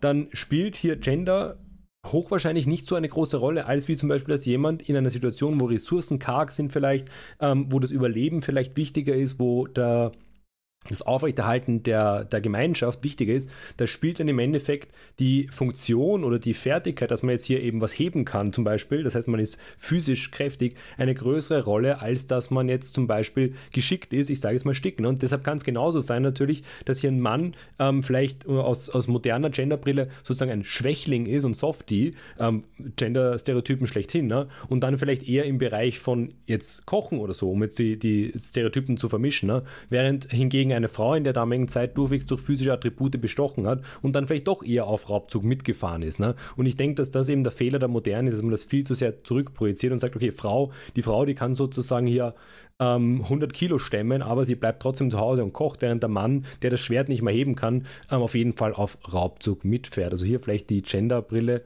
ähm, die vielleicht schon zu stark ist teilweise und vor allem fachlich also unfachlich bei vielen, gerade bei den Entwicklern und auch beim Publikum natürlich, das Thema abgelegt werden muss. Äh, aber vielleicht werden wir zurückkommen, weil das, das wäre eine Frage von mir gewesen so, zum Bild der Cleopatra in. Origins. Äh, was mir da aufgefallen ist, und vielleicht ist das ja meine Sicht und ich interpretiere das rein, aber mir kommt das vor, ja, äh, sie ist halt eine starke Herrscherpersönlichkeit, die im Spiel vorkommt, äh, die Entscheidungen trifft, äh, aber irgendwie wird sie halt wieder als diese typische weibliche Verführerin präsentiert, ne? Ja, ja. Diese typische weibliche Verführerin, die äh, sozusagen mit ihrem Sexappeal sozusagen die anderen äh, steuert. Welche Referenzen haben wir da? Weil das sind, glaube ich, sozusagen äh, Fundamente, die wir, die, äh, die schon mal existiert haben, sozusagen, jetzt aus der Ideengeschichte her und die wir, glaube ich, irgendwie übernommen haben. Also ich weiß nicht, gab es da bei den deinen römischen oder griechischen Historiographen äh, vielleicht Personen, die sie so stark sexualisiert haben? Oder was, was fällt euch da vielleicht ein? Ja, natürlich, also das ist der Hauptvorwurf, den die, die, die Historiker quasi gegen Kleopatra erheben, dass sie äh, die Verführerin ist. Sie unterscheiden sich ein bisschen Mhm. der Ausgestaltung, also ich meine, Flavius Josephus schreibt quasi, ja, die hat äh, irgendwelche Liebeszauber gewirkt. Ne? Ähm, ähm, und im späteren Verlauf kommt halt dann drin, die hat die einfach alle verführt. Mhm. Also Cassius Dio zum Beispiel äh, schreibt äh, über das letzte Treffen, was Kleopatra mit ähm, dem späteren Kaiser Augustus hatte, als Marc Anton schon tot ist, dass sie da angeblich auch versucht, ihn zu verführen, wie sie schon Cäsar und Marc Anton verführt hat. Ähm, also da, der, das ist definitiv und das deckt sich wirklich auch mit den Vorwürfen, den die ähm, Quellen erheben. Ähm, aber es ist auch ganz wichtig, nochmal hervorzuheben, ähm, welche Absicht dahinter ist. Mhm. Weil, äh, also ähm, sämtliche Quellen gehen natürlich auf, die, auf, auf das Bild von Augustus hin, der ja ein Gegenspieler war von Kleopatra. Und äh, sein Hauptproblem war ja für seine Legitimation als Erbe von Caesar ihr Sohn mit Caesar, Caesarion. Das heißt, ähm, indem ich quasi auch sage, ja, Kleopatra verführt alle, also ist sie schuld. Das heißt quasi, Caesar auch selber ist quasi auch so ein bisschen unschuldig und äh, quasi auch das mit ihrem Sohn, der ist ja eh dann nicht legitimiert, weil war ja auch alles nicht freiwillig. Gleiches gilt ja auch für Marc Anton. Ähm, Octavian sagt ja immer, er führt nicht Bürgerkrieg gegen den Römer Mark Anton, sondern er sagt immer, ich führe einen Krieg gegen Ägypten, weil Ägypten quasi nicht Teil des, Röm des Römischen Reichs zu dem Zeitpunkt ist. Deshalb führt der Krieg gegen eine ausländische Macht. In der Propaganda war immer sehr wichtig, Kleopatra als die Gegenspielerin ja. äh, hervorzuheben und nicht ihn. Und das spiegelt sich auch in diesem Verführerin-Bild wieder. Und das wird dann zunehmend ein wirklich typisches Merkmal für alle Herrscherinnen, auch der Antike. Ähm, die Verführerin, die Giftmischerin, äh, das sind Vorwürfe, die sich dann auch ähm, sämtliche Frauen quasi, die aktiv in die Politik eingreifen, anhören müssen. Also manchmal äh, äh, gibt es ja auch Hinweise darauf, dass sie durchaus berechtigt sind. Also äh, Agrippina vergiftet ja ähm, wahrscheinlich, sehr wahrscheinlich ja ihren Mann Claudius. Ähm, und ähm, aber ich meine, äh, auf männlicher Seite bringt man sich ja auch gegenseitig um und äh, da das ist, ist irgendwie nie so im Fokus. Genau, es kommt halt auch immer darauf an, ob du im, im Blick der Nachwelt ein positiver Herrscher oder Herrscherin bist oder nicht. Und Kleopatra ist halt negativ war. Was aber spannend ist, auch an ihrer, ihrer Darstellung in den Spielen, ähm, das wäre jetzt wieder bei Expedition Rome, wird immer gesagt, wie verbunden sie im Gegensatz zu ihrem Bruder zu der einheimischen ägyptischen Bevölkerung ist. Also es wird so eine Dualität geschaffen. Sie ist quasi auf Seiten der, der, der einheimischen Ägypter und er ist so ein bisschen auf Seiten der Griechen. Und äh, das ist daher interessant, weil tatsächlich wohl ähm, Kleopatra schon eher eine Annäherung an die, an die ägyptische, sag ich mal, Urbevölkerung, also nicht die griechisch-makedonische ähm, Teile des Ptolemäerreich hatte, weil sie, ähm, das legen die Quellen nach, auch die erste Ptolemäerin war, die ägyptisch gesprochen hat. Also sie äh, scheint da wirklich auch eine engere Beziehung gehabt zu haben. Ähm, in Origins kommt das nicht so ganz rüber, aber da, da ähm, haben wir ja schon gesprochen, da ist sie die Antagonistin und auch interessant, sie ist die Antagonistin, aber der eigentlich Hauptantagonist ist ja im späteren Spielverlauf Cäsar. Also auch wieder dieses, dieses, diese, diese Verknüpfung mit der männlichen Figur, ähm, der zieht sich auch da durch und äh, ist ja leider in den meisten Spielen so, also in, in ähm, in Odyssey äh, kommt ja auch ähm, ähm, hier Perikles ähm, Geliebter, auf dessen Namen ich leider nicht komme, ganz berühmt, auch im, im Attischen, ne? Und die ist ja auch die Antagonistin.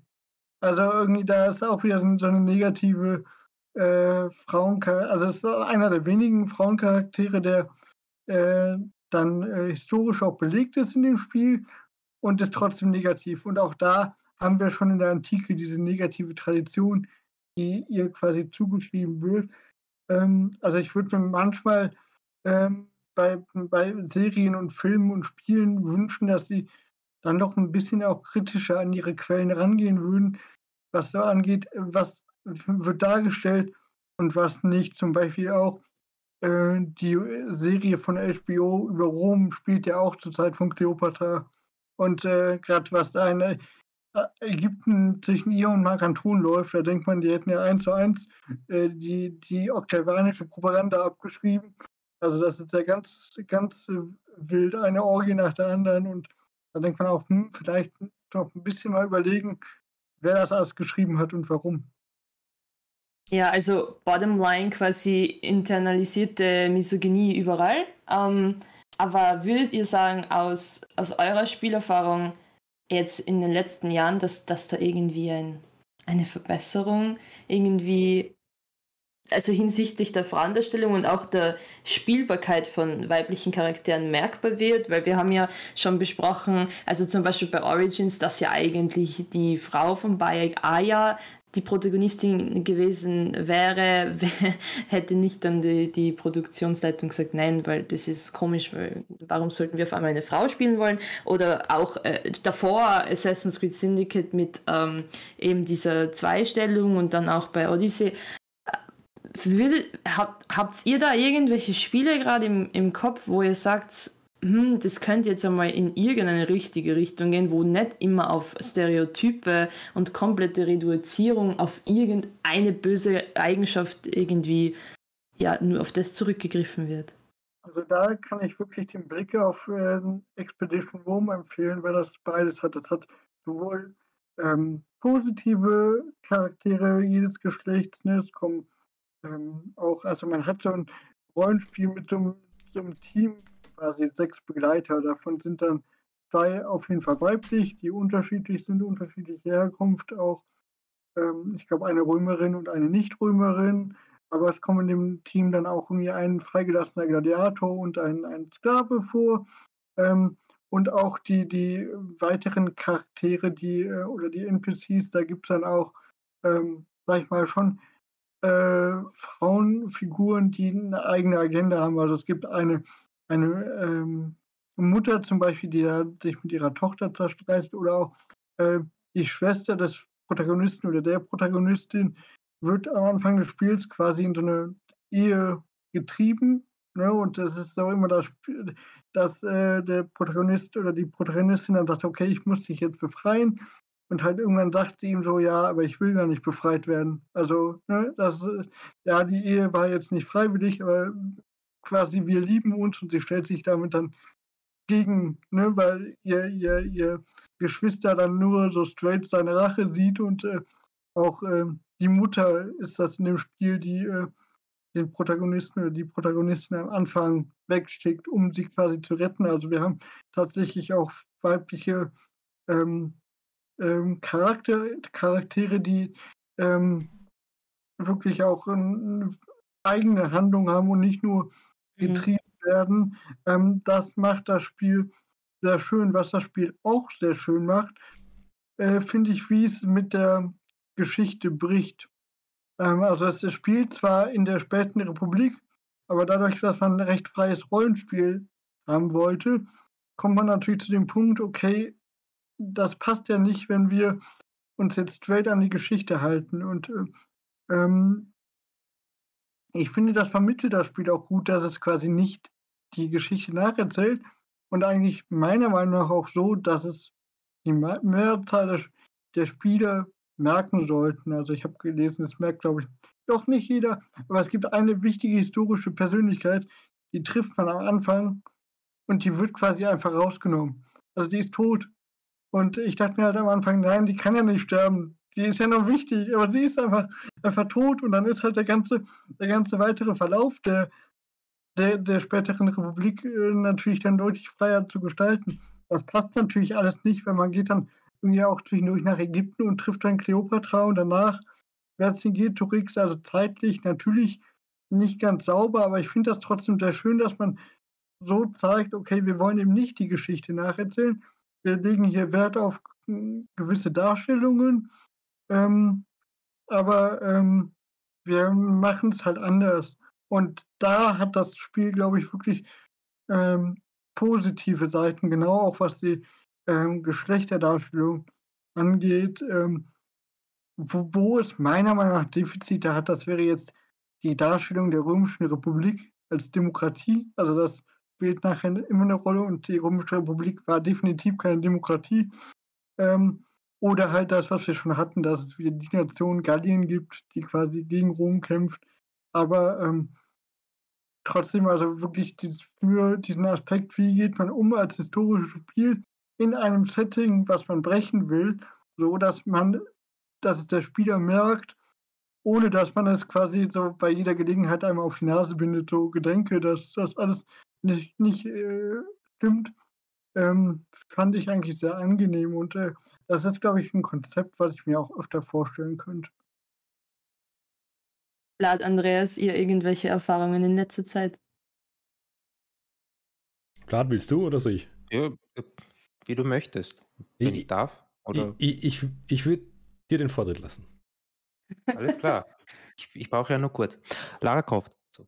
Nein. Triggered. So. 10 von 10. Äh, 10 von 10, ja. Nee. Äh, tatsächlich, äh, seit ich mit dem Podcast angefangen habe, mit Culture on Demand, habe ich da eher jetzt drauf geschaut, auf sowas. Früher ganz und gar nicht, muss ich ehrlich gestehen, zu meiner Schande. Ähm, also der Charakter schlechthin, der mir sehr gut gefallen hat und irgendwie die Story sehr schön komplettiert hat, trotz der, des ganzen Bashings, den wir hier jetzt betrieben haben, das war tatsächlich die Aya. Weil ich äh, irgendwie die Geschichte an sich von den beiden plausibel fand. Also jetzt äh, im Sinne einer sozusagen künstlerischen Ausgestaltung, jetzt nicht im Sinne der Geschichte oder der, was weiß ich, Quellen belegen. Also zwei Magi sozusagen, die jetzt in diesen Assassinenbund eingetreten sind und jetzt sozusagen gleiche Rechte haben, egal ob Frau oder Mann. Ne? Ja. Ähm, sie kämpfen sozusagen gemeinsam Hand an Hand. Und äh, ja, natürlich das andere, pff, Ubisoft, wir brauchen Werbung von euch. Ne, äh, das andere Spiel, wo man vielleicht probiert hat, äh, einen weiblichen Charakter auf Krampf äh, reinzudrücken, das war Assassin's Creed Valhalla. Äh, das wäre jetzt halt auch so eine Frage. Ich spiele jetzt den, den, natürlich den männlichen Charakter, aber das wäre jetzt halt äh, spannend gewesen, ob die Welt oder die Umwelt, die virtuelle Umwelt tatsächlich auf das Geschlecht reagiert, weil soweit ich mir das angesehen habe auf YouTube, also Spielerinnen, die äh, den weiblichen Eivor spielen, äh, ich glaube, das ist äh, wie bei dem einen Spiel, das du erwähnt hast, Roman, dass da die Welt gar nicht darauf reagiert, dass man da einen weiblichen Charakter, glaube ich einmal, aber bitte klärt uns da auf, weil ja, ich habe wie gesagt den männlichen Charakter genommen ich habe den, den, Vorgänger Odyssey gespielt und da habe ich äh, den weiblichen Charakter genommen. Also ich habe als Cassandra gespielt und äh, da hat halt die, die äh, Welt gar nicht darauf reagiert. Also ist, sie reagiert halt einfach egal und ich habe mhm. nachher nicht gespielt, aber allein dadurch, dass beide Figuren schon den gleichen Namen haben, ja. ist eher, also bei, bei Odyssey haben, hieß der eine wenigstens Cassandra und Alexios da musste man ja zwei Dialoge auf jeden Fall schreiben, um den Namen einzufügen, wobei er auch häufig einfach nicht erwähnt wird. Mhm. Ähm, würde ich sagen, dass man bei Valhalla diesen Weg weitergegangen ist und quasi ja. eigentlich das Geschlecht eher versucht hat zu, zu ignorieren, was weiterhin sehr schade ist. Und ähm, auch bei Origins, ich hatte das auch gespielt und da fand ich auch Ayas Handlung und als Charakter auch viel interessanter als Bayek. Ähm, und bin bis heute auf äh, Ubisoft noch sehr sauer, weil sie am Ende eigentlich anteasern, dass sie ja in Rom bleibt. Und äh, ich habe mich schon auf Assassin's Creed äh, in Rom gefreut. Mhm. Und es ist bis heute nicht gekommen und es scheint nicht zu kommen. Also Peloponnesischer Krieg hat dann den Althistoriker zwar verwöhnt, äh, versöhnt, aber ich warte noch auf mein ähm, Assassin's Creed im antiken Rom. Ich befürchte, ich muss da noch länger warten, weil es ja immer noch nicht angekündigt. Ähm, wobei äh, auch sehr interessant, dass sie ja dabei ist, als Caesar ermordet wird. Mal abgesehen davon, dass ihre Verkleidung extrem schlecht ist, dass sie die Tore über den Kopf. Egal, hat. sie bringt den Römer um, das finde ich super cool. Und sich keiner wundert, dass da irgendwer mit der Tore über den Kopf, im Kopf rumläuft. Aber ähm, ja, das fand ich äh, ne, deutlich interessanter, als äh, was auch immer Bayek da gemacht hat. Auch finde ich, dass Assassin's Creed endlich mal aufhören sollte mit immer der gleichen äh, Rachegeschichte. Da auch hat Odyssey wenigstens teilweise sich von gelöst, weil noch keiner tot war. Ähm, ich finde, da könnten sie ein bisschen kreativer sein, als ob Rache das Einzige ist, was Menschen antreibt. Tja, der Brutus, auch du, Brutus, war äh, eigentlich Aya und danach kam Brutus, ne? ähm, wenn man sich das Ende von Origins anschaut. Aber Andreas, jetzt bin ich gespannt. Also wenn du jetzt Sissi sagst, dann kriegst von mir, wenn wir uns in Linz treffen, dann gehen wir zum Leberkass Pepe. Gut, ist aber verlockend. ist aber verlockend. ähm, äh, man, bevor ich, bevor ich jetzt noch hier mein, meine, äh, meinen Senf dazu gebe zum Leberkäse, ähm, eine, nur, nur ganz kurz, Rom das alte Rom. Ah nein, das war nicht das alte Rom, das war das Rom der Neuzeit. Nein, Assassin's Creed Brother, äh, Brotherhood, oder? Okay, gut, ja, ja. alles klar, alles klar. Mhm. Weil ich hatte, ich hab, da noch, ich bin doch schon durch Rom gelaufen in Assassin's Creed, aber nicht in der Antike, stimmt, ja. Absolutes Desiderat, ja. Gut, ähm, was ihr jetzt sagt, ich finde, da war wirklich viel, viel Schlaues dran im Endeffekt und für mich klingt so irgendwie durch, ähm, dass in dem Moment, wo ein Spiel versucht, hier irgendwie ganz toll Genderrollen zu machen, dann ver ver verfehlen sie im Endeffekt. Ne? Weil sie ja. den Fehler machen, und das ist ja was, wenn man sich mit der Genderforschung auseinandersetzt, ähm, das Problem ist, dass man bei der Forschung und dann vor allem, wenn man darüber redet, Gender-Stereotype äh, reproduziert und das ist ein Problem. Das heißt, du kommst nicht, das ist einfach diese Kategorie, ist sowas schleimig-klebriges. Du schaffst es kaum, einen klaren Blick drauf zu bekommen. Allein schon deshalb, weil Gender nicht als einzelne Kategorie wissenschaftlich funktioniert. Es ist immer in, in, gekoppelt mit etwas. Entweder ähm, Geschlecht und Körper, Geschlecht und Religion, Geschlecht und Herkunft etc. Ne? Ähm, und im Endeffekt ist das im öffentlichen Diskurs überhaupt nicht vorhanden. Ne? Was ich jetzt spannend finde von dem, was ihr ähm, beschrieben habt, also auch mit ähm, Expedition Rome, ähm, wenn die Geschichte, also wenn das, die, die Geschichte im Spiel von der Historie abweicht, das heißt, wenn Charaktere sterben, die eigentlich ja leben, ne? das heißt, man ist in so einer alternativen Geschichte drin.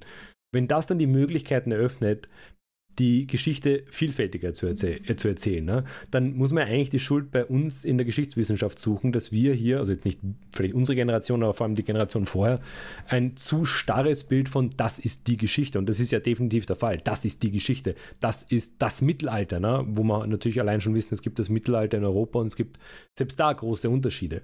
Ähm, also einerseits das mal, so ist da wiederum ein bisschen der Aufruf an die Geschichte, ne? dass man hier offener kommunizieren müssen und vielleicht auch nicht immer so sind, naja, so ist das ja aber nicht, ne, sondern überlegen, vielleicht ein bisschen offener sein. Ne.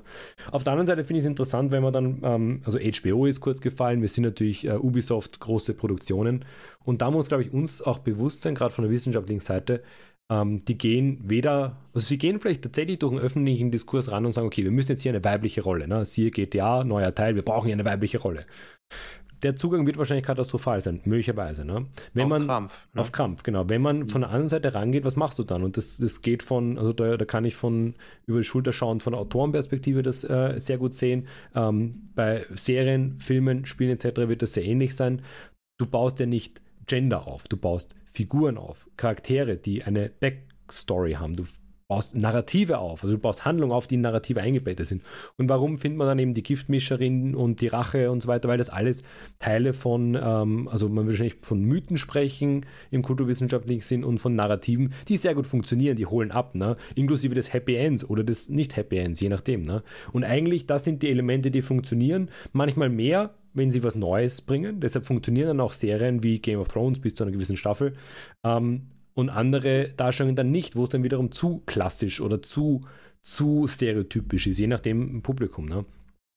Ähm, aber ich denke halt, die große Lösung ist hier, klar wäre es natürlich mehr Bildung und mehr, mehr Verständnis und ich bin auch der Meinung, dass gerade im Bereich der Geschlechterforschung also wenn, gerade wenn es die modernen Gender Studies sind, ne, dass da oftmals auch der historische Ansatz viel zu wenig da ist. Und dieses, es ist dann so, die, die, es wird dann rückprojiziert, das Patriarchat gab es immer schon, ähm, Vielfältigkeit war immer schon in der Form, wie wir sie jetzt gern hätten, da und so weiter und so fort. Ne. Gleichzeitig muss man dann noch anhängen, ähm, die, wenn wir schon von Stereotypen von Frauen, Kindern, Alten und Armen da sind, Spiele, Filme, Serien sind auch voll von Stereotypen von Männern. Also es ist im Endeffekt, es, ist, es sind alles Produkte, die über solche Mythen, Narrative und Stereotypen halt funktionieren. Und das muss man, ich glaube, wir müssen ein bisschen auch zu diesem Ansatz dabei zurückkommen, wenn es nicht eine qualitative Doku ist, dass es fast halt auch so wie Werbung zu behandeln ist, ne? dass hier einfach ähm, verdichtete Bilder verwendet werden. Ne? Aber das Publikum, also wir wissen das vielleicht, Großteil vom Publikum vielleicht weniger und gerade wenn man dann eben in Assassin's Creed Odyssey oder so reinhüpft und sagt, oh, so war das ja damals, dann ist ja irgendwas sozusagen im kritischen Denken falsch. Was wäre mein, mein die, ja. Entschuldige, gerade weil du noch die Stereotype der hm. Männer ansprichst, äh, finde ich auch eine spannende Überlegung, mit der ich mich meistens nicht beschäftige, weil mich eher die Frauendarstellung interessiert. Um, no offense. Aber äh, es macht doch auch voll Sinn, oder? Weil die Stereotype über Frauen und diese, dieses, diese patriarchalen Strukturen können ja nur aufrechterhalten bleiben, wenn die andere Seite genauso stereotypisiert wird und genauso auf einen gemeinsamen minimalen Nenner reduziert wird, damit eben sich diese beiden Kategorien ständig gegenseitig bedingen und gegenseitig wieder rausbringen, oder? Also es macht eigentlich eh voll Sinn. Genau, ja. Und ich meine, der Grund, warum wenig über, also ich meine, mittlerweile ist es ja mehr und mehr, ne? aber warum die, die Männlichkeitsstudie, Masculinity Studies, wie auch immer sie, oder historische Männlichkeitsforschung, warum das da hinterherhinkt, ist einfach, weil die äh, Frauen- und Geschlechterforschung ja selbst noch sehr jung ist als Fach. Ne? Und ja. im Endeffekt, ähm, das, Problematische gesellschaftlich gesehen ist ja, dass von dem, was an äh, Forschungsinstituten, Universitäten produziert wird, davon gelangt ein Tropfen in die Öffentlichkeit und der wird dann im politischen Diskurs vollkommen verzerrt. Das ist das große Problem daran und die Gespräche sind nicht unbedingt immer angenehm. Ne? Also man sieht eben Social Media. Ähm, aber um noch, was, was, mir spontan als positives Beispiel einfällt, und das ist kein neues Beispiel, aber ich musste halt auch an was denken, wo ähm, ab, ich glaube, dem zweiten oder dritten Teil gab es dann eben auch die weibliche Perspektive. Ähm, und das war wirklich nur einfach sozusagen einen Button drücken und war dann die weibliche Variante, was eben möglich war, weil das Spielprinzip offen war. Aber das war eben bei der Mass Effect äh, Trilogie der Fall, wo sie dann, ich bin mir nicht mehr sicher, ob Teil 2 oder 3, aber es gab dann eben die Fem, also die Female Shepherd. Und ähm, die hat eigentlich nur sozusagen, das war eigentlich nur das Model und halt Stimme anders. Inhaltlich, glaube ich, gab es keine Unterschiede, weil die, also das Einzige, was da ja dahingehend vom Spiel als relevant gesehen wurde, war ja eben Beziehungsstories, ähm, ne? Und die waren grundsätzlich immer offen. Ich meine, hallo, man kommt mit Aliens im Endeffekt. Ähm, da wäre es irgendwie seltsam, wenn, wenn nicht alles andere möglich wäre. Und dementsprechend war das damals ja wirklich nur, ähm, du kannst ja aussuchen, ähm, A oder B und dahingehend äh, blieb die Story, die eher großartig war, ähm, bis auf das Ende von Teil 3. Aber die Story, die war eben äh, da sehr, sehr gut und du konntest es eben von beiden, du konntest es eben als Frau oder als Mann spielen. Das fand ich, äh, ist, also ich fand es sehr gut und im Endeffekt, glaube ich, ist es auch relativ gut rezipiert worden. Und das war ja auch noch so die Kinderschuhe von weiblichen Figuren. Ne? Ähm, und die haben das dann, denke ich, ganz gut gelöst. Aber, aber wenn das so berichtest, dann scheint ja, dass wir uns seitdem nicht weiterentwickelt haben. Also das ist ja immer noch wenn wir eine weibliche Perspektive haben, das Gleiche. Also was Assassin's Creed Odyssey oder Valhalla auch machen. Also seitdem ist ihnen ja auch nichts Besseres, sage ich mal, eingefallen, als es wirklich so einfach offen zu halten. Das finde ich dann schon, wenn man jetzt, ähm, also ein bisschen, also es, auf allen Bereichen entwickelt man sich so, so stark weiter, nur was das äh, Storytelling angeht, teilweise halt immer noch immer das Gleiche, die gleichen Rezepte und das ist, ist eigentlich ein bisschen sehr schade. Und äh, du hast natürlich vollkommen recht, also ähm, auch die, die äh, klischeehafte Vorstellung, die gibt es bei allem. Ne? Der, der Sklave oder ich meine, ne? der, der intrigante, freigelassene, das sind auch so typische, die im Film auch vorkommen. Oder, äh, sag ich mal, negative Kaiser, also man denkt an Nero und Co., die sind auch gleich, gerade bei älteren Filmen, da kann man einfach, könnte man die Namen austauschen, es passt immer, die werden alle gleich dargestellt. Ne? Ähm, bei Frauen ebenfalls. Ne? Also das sind einfach so Klischees, die sich durchziehen. Und gerade was aber auch jetzt die Verführerin Cleopatra angeht, also irgendwie keine Quelle äh, hat ist anscheinend auf die Idee gekommen, dass äh, es auch umgekehrt sein kann, dass Cäsar es darauf angelegt hat und Cleopatra verführt hat, was sehr interessant ist, weil wir aus den Quellen wissen, dass Cäsar unfassbar viele Affären in Rom hatte, gefühlt mit jeder Frau von irgendeinem Senator, ne, was immer sehr negativ äh, und die auch oft in Probleme gebracht hat. Also eigentlich ist es, äh, würde ich fast sagen, naheliegender, dass es andersrum war. Und äh, auch von Cäsar wissen wir, dass er ja zumindest auch eine Beziehung äh, mit einem König in Bithynien hatte, der ein Mann ist. Also auch da scheint man flexibler gewesen zu sein. Ähm, trotzdem wird das selten rezipiert. Also Cäsar ist immer der Verführte und meistens nicht der, der Verführende, was halt, wie gesagt, aus den Quellen eigentlich durchaus auch ähm, völlig äh, legitim wäre, mal abzuleiten. Das Ding ist, ähm, und da möchte ich auf jeden Fall noch kurz darauf eingehen, also ähm, die Frage vor allem dahingehend auch nach dem Fortschritt, also was ist der Fortschritt, wie kann man sowas dann darstellen ne?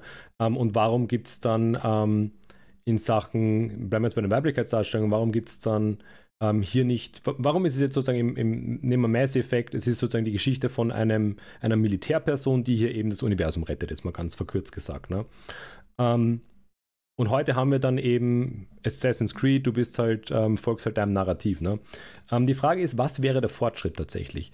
Ähm, weil ich glaube, wenn es um äh, Weiblichkeit geht, dann wäre erstmal die Frage, dass sich die Entwickler zwischen dem äh, Differenzfeminismus oder Gleichheitsfeminismus entscheiden müssen. Das heißt, folgen sie der Idee, dass ähm, Frauen und Männer absolut gleich sind ähm, oder gehen sie in die andere Richtung? Das heißt also, ähm, Frauen machen genauso Karriere, die Frau äh, geht genauso ins Militär und ähm, macht dann sozusagen die gleichen Leistungen oder gehen sie den anderen Weg und das sind sozusagen die zwei dominanten Strömungen und die ähm, sind seit äh, dem Beginn des seit Ende des 19. Jahrhunderts ähm, haben sich die entwickelt, ähm, haben natürlich früher, früher auch schon Formen, aber im Endeffekt das, sind das die zwei dominanten Stränge, die auch in der Politik heutzutage noch vertreten werden.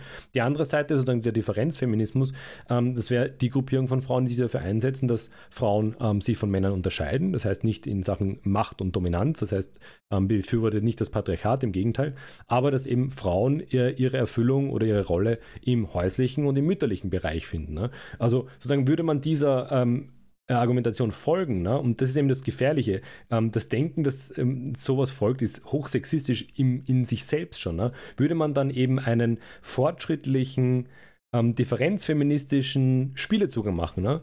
dann würdest du ähm, wahrscheinlich bei einem ähm, Mütterlichkeitssimulator irgendwo landen, eben sozusagen das Wunder der Geburt, Empfängnis. Das heißt, du würdest all diese Sachen irgendwo. Ich mich wundere sehr, dass das als Simulator noch nicht gibt, weil ähm, das wäre eine Perspektive, die unique ist im Endeffekt, weil kein Mann kann äh, Kinder bekommen. Das ist was inhärent weibliches und jetzt können mich gern äh, Internettrolle hier sonst was jagen ne, in Sachen Biologie. Aber wäre das der fortschrittliche Weg? Oder ist es sozusagen die andere Seite? Ich glaube schon, dass tatsächlich der Differenzsatz hier überhaupt nicht verfolgt wird, weil ich glaube, möglicherweise kein Publikum da ist, im Endeffekt ist es Wirtschaft, während der Gleichheitsgrundsatz sehr häufig verfolgt wird und der führt uns dann eben zu diesen, ähm, ja, Story first, Character first und dann eben Geschlecht. Das weiß ich nicht. Also ich finde, man hat schon Möglichkeiten, beides zu kombinieren. Ich meine, man hat ja, ja, man hat ein, eine spielende Figur, aber man könnte auch andere Ansätze eben durch andere Figuren der Darstellung. Also würde jetzt nicht sagen, dass man sich zwingend ähm, irgendwie so stark entscheiden muss. Ich glaube. Ähm, Aber ich denke, das haben wir. Im ja. Endeffekt haben wir doch die, also wir haben sozusagen verschiedene, wir haben jetzt über ganz viele verschiedene Darstellungen gesprochen. Ne? Alle sind hochstereotypisch. Aber wir haben, glaube ich, nichts gefunden, was nicht stereotypisch ist, mhm. weil im Endeffekt äh, das menschliche Gehirn funktioniert über Verdichtung. Wir kategorisieren, wir klassifizieren und im Endeffekt, ähm, was wäre, wie würdest du sozusagen nicht stereotypisch darstellen? Ich versuche immer sozusagen gedankentechnisch die nicht stereotypische Darstellung, ne? Ich glaube, wenn man das, wenn man probiert, nicht stereotypisch darzustellen, dann Schritt für Schritt und nicht auf einmal. Ja. Weil auf Veränderungen reagieren Menschen heutzutage recht giftig, wenn ich mir das anschaue. Also in Marriage, ähm, der Andreas hat darauf reagiert, das Video ist hier, ne? ähm, verlinkt äh, ein bisschen mitdenken für den Schnitt. Ne? Ähm, also der Andreas hat ja auf äh, den Mirage, den Assassin's Creed Mirage äh, Trailer reagiert und man spielt ja da den Basim oder Basim, der auch in Valhalla vorkommt. Und tatsächlich, äh, ähm, der Basim ist ja ein Dieb und im Trailer trifft er auf eine Assassinin, die ihn zu diesen Assassinenorden führen kann, also zu, beziehungsweise zu den Assassinenorden führt und das wäre halt jetzt die Frage, spielt jetzt die Mentorin von Basim, was jetzt spannend wäre, oder ist jetzt nur so benutzt worden, weil sie, was weiß ich, äh, den Trailer füllen sollte? Oder ist sie die Geliebte? Oder ist sie die Geliebte, genau. Oder aber, die Mama. Aber, oder der ähm, Gegenspieler. Ja. Oder die Gegenspielerin, Andreas. Obwohl man muss ja auch bemerken, er hat ja auch am Schluss gegen sie gekämpft, ne? Also ja. Mhm. Ja, natürlich, man kann sie ja, also äh, grenzenlose Harmonie gibt es da ja nicht. Hallo, äh, Männer und Frauen, da muss immer gewisse, also. Aber letzt, letztendlich, äh, wenn man das ganz nüchtern, wenn man das ganz nüchtern jetzt betrachtet, es hängt von der Zielgruppe ab. Mhm. Als Spieleentwickler ja. konzentriert man sich auf die, äh, die, Zielgruppe und wenn man sich das Ganze in den Kopf wieder, ähm, wenn man sich, wenn man jetzt an Gamergate zum Beispiel denkt, dann, tja, äh, wo man zum Beispiel bei diesen Battlefield-Spielen, oder war das Battlefield oder Call of Duty, ich glaube, das war Battlefield, das hat ja eine Kollegin aus dem Arbeitskreis behandelt. da hat man äh, gegen die Entwicklerinnen gehetzt, dass da schwarze Soldaten im Zweiten Weltkrieg gekämpft haben. Das sei ja nicht authentisch, dass die für Amerika gekämpft haben. Ne? Und äh, wegen solchen Vollspastis, sorry für meine Wortwahl, aber das ist halt mal so. Ja, korrekt. Ähm, die vielleicht auch die Mehrheit bilden, traut man sich äh, nicht so einen Sprung, so einen Sprung zu machen, sondern vielleicht nur einen Katzensprung, also wirklich Schritt für Schritt. Ne? Denn äh, es hängt ja auch davon ab, äh, es hängt ja auch von, der, von den wirtschaftlichen Zielen ab, weil so ein Spiel, ein Spielentwicklerinnenstudio, äh, man muss ja auch die ganzen Leute bezahlen, jetzt auch mit dem Ukraine-Krieg, Strom, was weiß ich, was da noch dazu kommt. Ja, es wird immer schwieriger. Ich muss aber sagen, dass ähm, gerade bei so, solchen Veränderungen finde ich sympathischer, wenn es kleine Veränderungen äh, Schritt für Schritt sind, die aber dafür gut durchdacht und gut mhm. ausgeführt sind. Ja, also, weil da brauche ich dann nicht so eine Halblösung, aber dafür haben wir jetzt alles neu gemacht. Ja, na, bitte macht's irgendwas Überlegtes und dann sind wir alle glücklich. Aber da wäre auch die Frage, also das Zielgruppenargument, finde ich halt auch immer schwierig ja, wir wissen auch jetzt mittlerweile, ich glaube 40 oder sogar 50 Prozent der Spieler sind Spielerinnen. Ne? Mhm. Und dann kommt es immer auf das Genre an. Aber gerade auch die, die Skandale bei Ubisoft, die haben ja eigentlich gezeigt, es waren ja nicht wirklich äh, wirtschaftliche Interessen, die gesagt haben, nee, wir machen jetzt ähm, Dreieck noch rein statt Eier, sondern einfach irgend, ne, sag ich mal, ein alter weißer Mann war der Meinung, dass das Spiel sich nicht verkauft, wenn der weibliche Charakter spielbar ist. Man muss auch sagen, bis heute eigentlich haben sie es ja nicht ausprobiert. Also es, mhm. wenn, dann kann man wählen. Also das, das glaube ich dann, das ist gar nicht so sehr der springende Punkt, sondern auch einfach, was für, für Bilder herrschen in Führungskriegen dann auch vor in der, in der Branche selber. Also da ähm, glaube ich auch, dass da eher das Problem sieht, auch wenn wir gerade, wir hatten ja gesagt, ja, sie bewegen sich, aber bei gerade bei Assassin's Creed habe ich eher das Gefühl, sie bewegen sich immer nur so, so sehr, wie sie gerade müssen. Mhm. Also ich meine, weil die Kritik dann kam, dann hat man irgendwann gesagt, okay, ihr könnt jetzt wählen. Und dann hat man gesagt, quasi das wäre so, so ähm, innovativ, weil aus dem Studio ja schon selber immer die Vorschläge kamen, jetzt war endlich einen weiblichen Charakter und das immer geblockt wurde. Vielleicht war der Druck einfach da dann zu groß, dass sie zum vierten Mal zu blocken haben wir gesagt, okay, wir sind jetzt innovativ, wir lassen euch die Wahl. Ähm, aber weiß nicht, also wirklich mutige Veränderungen sehe ich da wirklich nicht, sondern man, man, man versucht sich Schritt für Schritt ein bisschen anzunähern. Und man muss sagen, gerade bei diesen Debatten äh, in Internetforen, es sind, also wie viele das ja wirklich sind, das weiß keiner. Also bei, wenn wir jetzt in der Antike bleiben, Rom 2 Total War hat nach Jahren irgendwann sich dazu durchgerungen, weibliche äh, Charaktere verstärkt ins Spiel zu sitzen, äh, zu bringen. Also Generälinnen oder Diplomatinnen, bei, wohlgemerkt bei Völkern, bei denen das historisch durchaus vorgekommen ist, wo wir Quellenbelege haben. Also nicht bei den Römern, äh, nicht bei den äh, Athenern zum Beispiel. Also so Ägypten jetzt mit Kleopatra zum Beispiel, wo es äh, eine Herrscherin gab.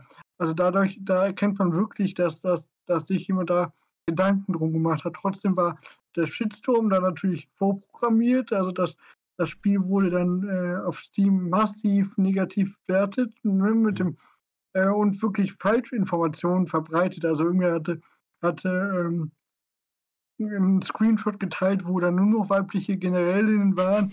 Und äh, dann hat sich jemand mal die, äh, die in, in, das Spiel geguckt und da musst du schon massiv darauf hinarbeiten, indem du einfach alle männlichen Charaktere, die häufiger auftauchen, äh, im Spiel quasi entfernst, tötet etc., damit du das hinkriegst. Also jemand hat um sein, um sein Narrativ von das böse Entwicklerstudio äh, ändert die Geschichte äh, halt massiv da auch äh, Stimmung gemacht und wir wissen ja nicht, wie viele das sind, wie viele Fake-Accounts darum trollen und ich glaube halt die Mehrheit der Spieler, die äußert sich glaube ich gar nicht. Und ich weiß jetzt auch nicht, wie die Zahlen sind. Das wäre vielleicht mal interessant zu überprüfen, wie so Spiele gelaufen sind, bei denen es so kontrovers ist. Ich meine, eine Kontroverse kann ja auch, sag ich mal, für den Verkauf positiv sein. Ne? Äh, schlechte Werbung ist ja auch eine Form von Werbung.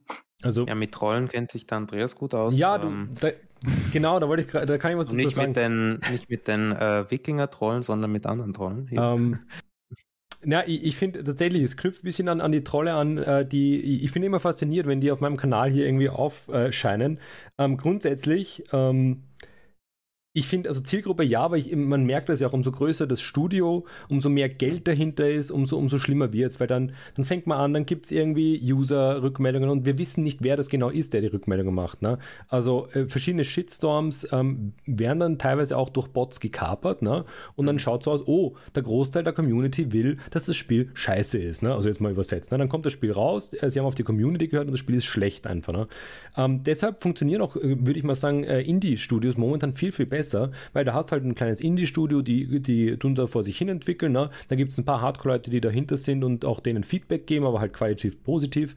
Und ähm, dann erscheint plötzlich so ein Hit. Ne? Und wenn man sich die Kassenschlager in den Kinos anschaut, da waren ja zuletzt die ganzen Sachen, die eben auch gegen diesen, äh, diese Woke-Bewegung eben waren, also äh, Top Gun und so weiter, absoluter Klassikschinken, der total an die alten Stereotypen anknüpft, ähm, war irgendwie Kassenschlager, der glaube ich sogar Titanic oder irgendwas überholt. Das heißt, dort, wo sie einfach machen und nicht so sehr auf die ganzen ähm, Diskurse, die auch meines, meines Erachtens durch Social Media total verzerrt sind, achten, dann kriegen sie auch ein Produkt, was A, Geld macht und B, ähm, einen Großteil von den stillen, äh, wie du jetzt auch ganz richtig gesagt hast, von den stillen Konsumenten und Konsumentinnen als Unterhaltung zufriedenstellt. Ne? Und ich finde dieses Argument von den, den, diesen Gruppen dann, egal ob rechts oder links, ähm, Beispiel Call of Duty, uh, da sind schwarze Soldaten drin, ich boykottiere also, das. Das war kurz eine Ergänzung, das hat die Katrin Trattner, mhm. wenn nicht Unrecht tun, behandelt aus dem AKGWDS ja. und unter dem Hashtag Not My Battlefield und ich glaube, es ging jetzt entweder um den Ersten mhm. Weltkrieg, mhm. weil da angeblich keine schwarzen ja, äh, Soldaten ja. mitgekämpft Deshalb war es auch kein Weltkrieg, sondern nur ein zentraler Konflikt um äh, hier, da herum. Ne?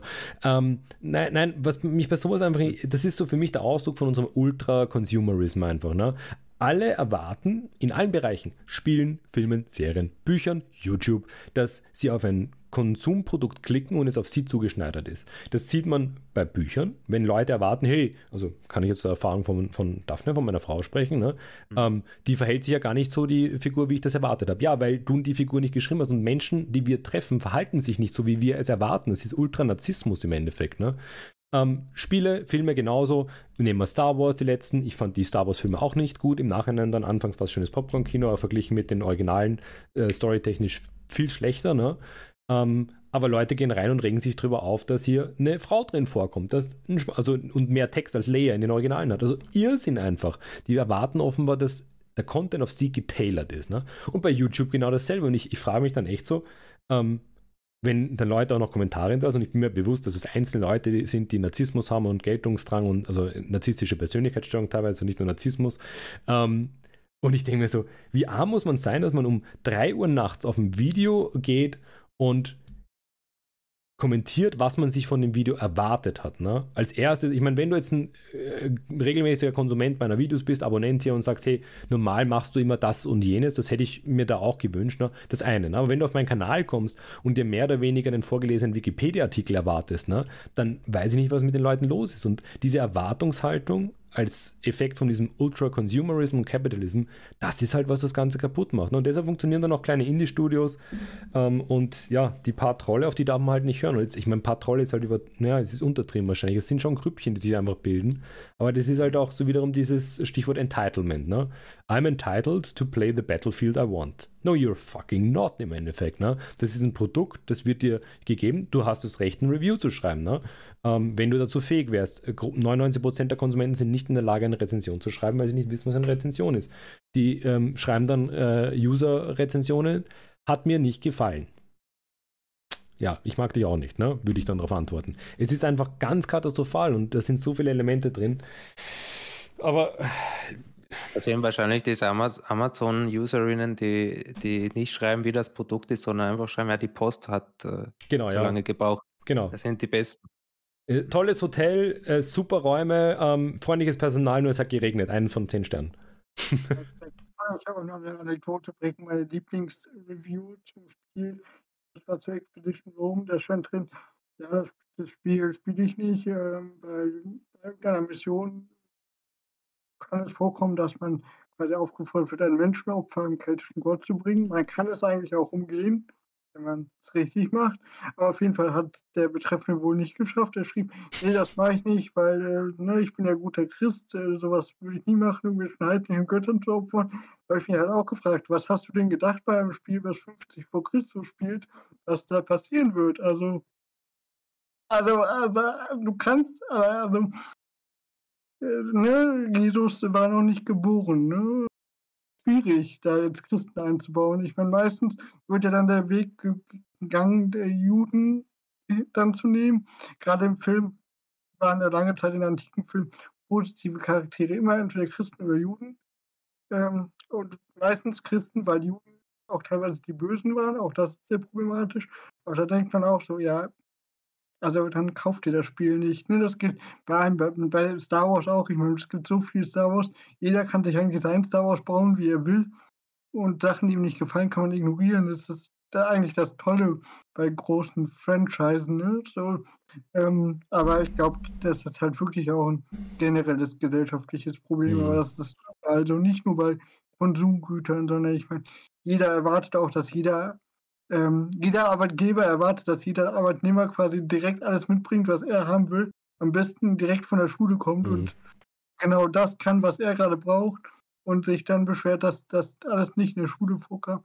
Auch das geht für mich in eine ähnliche Richtung. Also wir müssen einfach dazu hinkommen, dass verschiedene Sachen, ne, Leute anders reagieren.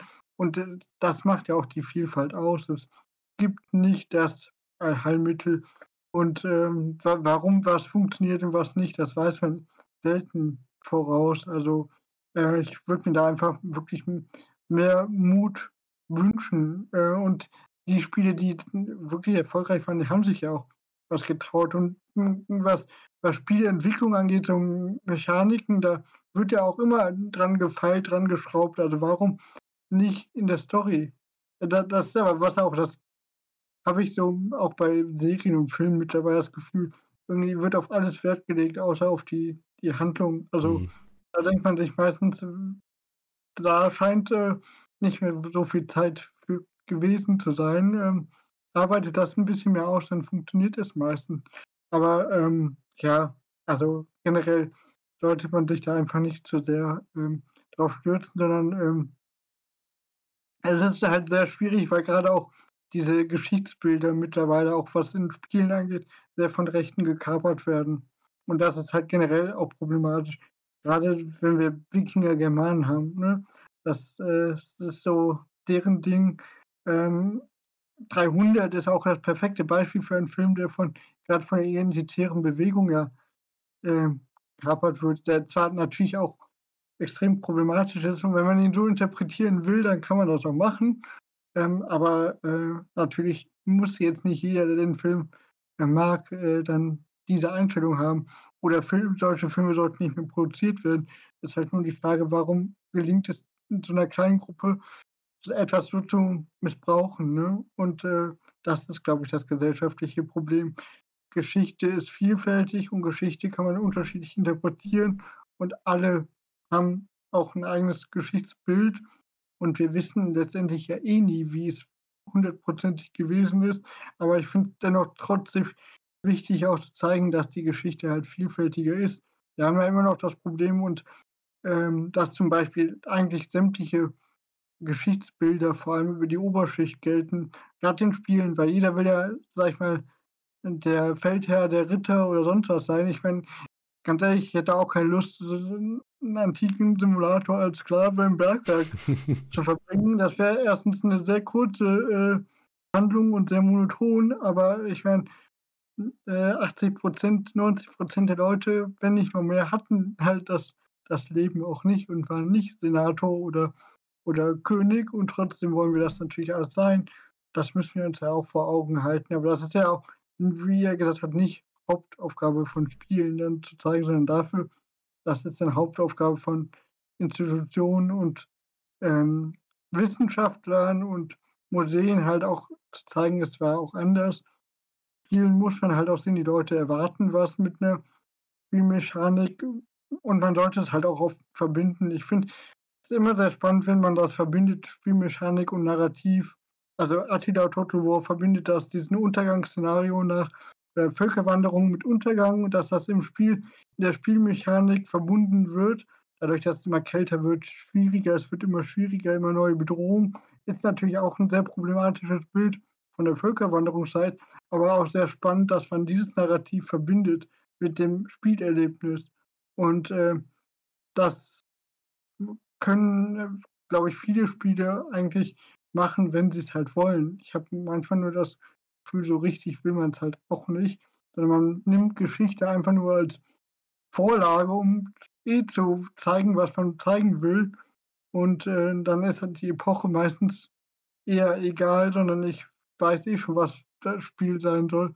Und das ist dann etwas schade, weil das verschenkt, glaube ich, sehr viel Potenzial. Und ich glaube, die meisten Spielerinnen und Spieler entscheiden sich ja bewusst für ein Spiel mit geschichtlichem Kontext, weil sie irgendwie auch was mit Geschichte haben wollen. Ich meine, es gibt ja auch genug Alternativen und ich glaube, das wird noch zu sehr äh, oder zu wenig gesehen, dass äh, man da durchaus auch äh, Kontroversen angehen kann und es natürlich nicht nur immer dieses Museumsartige, wie was Assassin's Creed mit diesem Discovery-Modus versucht hat, sondern ähm, zum Beispiel der Nico Nolten hatte das ja im Video mal gebracht über den Story Creator in Assassin's Creed Origins, wo man sich selber ähm, Missionen bauen kann, selber Narrative. Das ist ja sehr spannend gewesen, ist aber anscheinend, glaube ich, bei Valhalla auch schon rausgeflogen. Aber sowas wäre ja auch sehr spannend, mal zu gucken, was machen denn die Spieler eigentlich selber, wenn man ihnen die Freiheit gibt mit so ähm, kreativen Sachen und äh, wie, äh, wie stellen Sie Geschichte dar? Ich würde sagen, ähm, das ist eigentlich ein schönes, abrundendes Schlussresümee fast schon. Ich schaue nämlich auf, auf unsere Aufnahme, wir sind schon fast schon bei zwei Stunden. Man sieht, wir haben, glaube ich, noch ganz viel Material äh, weiter zu plaudern. Und es gibt auch noch ein anderes Format auf dem Kanal, Endmaß Dialog. Ne? Ich glaube, da werden wir alle mal rüberrutschen demnächst. Ähm, nicht zuletzt, weil auf dem Kanal ja auch ein bisschen mehr Game Studies Content kommen soll. Also ich möchte es einfach machen, deshalb passiert es. Ne? Und ähm, ich denke. Nicht vergessen. Hä? BS-Meter nicht vergessen. BS-Meter. Ja, ähm, mhm. kommen wir gleich dazu. Ähm, wobei das vielleicht ein bisschen schwierig wird. Ne? Ähm, ich denke, es waren viele Weisheiten dabei heute auf jeden Fall. Das war auf jeden Fall eine ganz, spann äh, ganz spannende Folge vom, von BS-Bass. Ich denke, wir haben ähm, nicht nur auf inhaltlichen BS heute hingewiesen, sondern auch auf wahrscheinlich gesellschaftlichen BS schlussendlich jetzt. Ne? Mit ein paar Weisheiten äh, in Richtung von ähm, mehr Handlung, würde ich mal sagen. Mehr Handlung, mehr Qualität im Endeffekt. Ne? Und vielleicht auch sozusagen der Hinweis auf ähm, die Vielfältigkeit der Geschichte. Ähm, äh, ein Spruch, den, den ich mal so irgendwie, der mir in den Kopf kommt, ist, ist, dass die äh, Geschichte eigentlich die, dadurch, dass ja Geschichte aus mehreren Geschichten besteht, also wir erzählen Geschichte auch, ne? aber im Endeffekt für mich, gerade in meiner Forschung, stellt sich Geschichte ja auch häufig als ähm, Geschichte von Möglichkeiten da. Das heißt, was war möglich? Also gerade ich äh, erforsche politische Netzwerke. Was konnte man denn machen? Ne? Was wäre denn möglich gewesen? Das ist ja was, was momentan in der Geschichte auch sehr stark erforscht wird. Also hier vielleicht mehr die Möglichkeiten der Geschichte. Ne? Also was ist, wenn dann vielleicht Cäsar stirbt? Ähm, wie entwickelt sich dann die Geschichte anders? Und was kann, wie kann man das in Spielen verarbeiten? Ne? Ja, ähm, BS Mieter. Ähm, lustige Frage. Ne? Ich, ich würde nicht vermuten, dass wir hier jetzt ein wirkliches BS-Meter machen können, weil wir haben so viele Themen angesprochen. Ich glaube nicht, dass wir da jetzt eine Note vergeben können oder halt Punkte.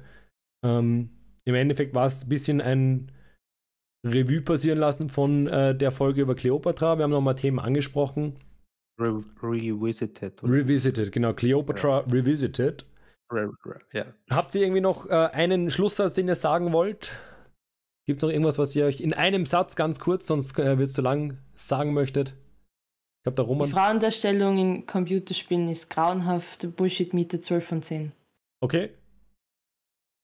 Hat man so viel Mühe gegeben, zu spoilern, was der Wendepunkt bei Expedition Rome ist und du haust da einfach raus.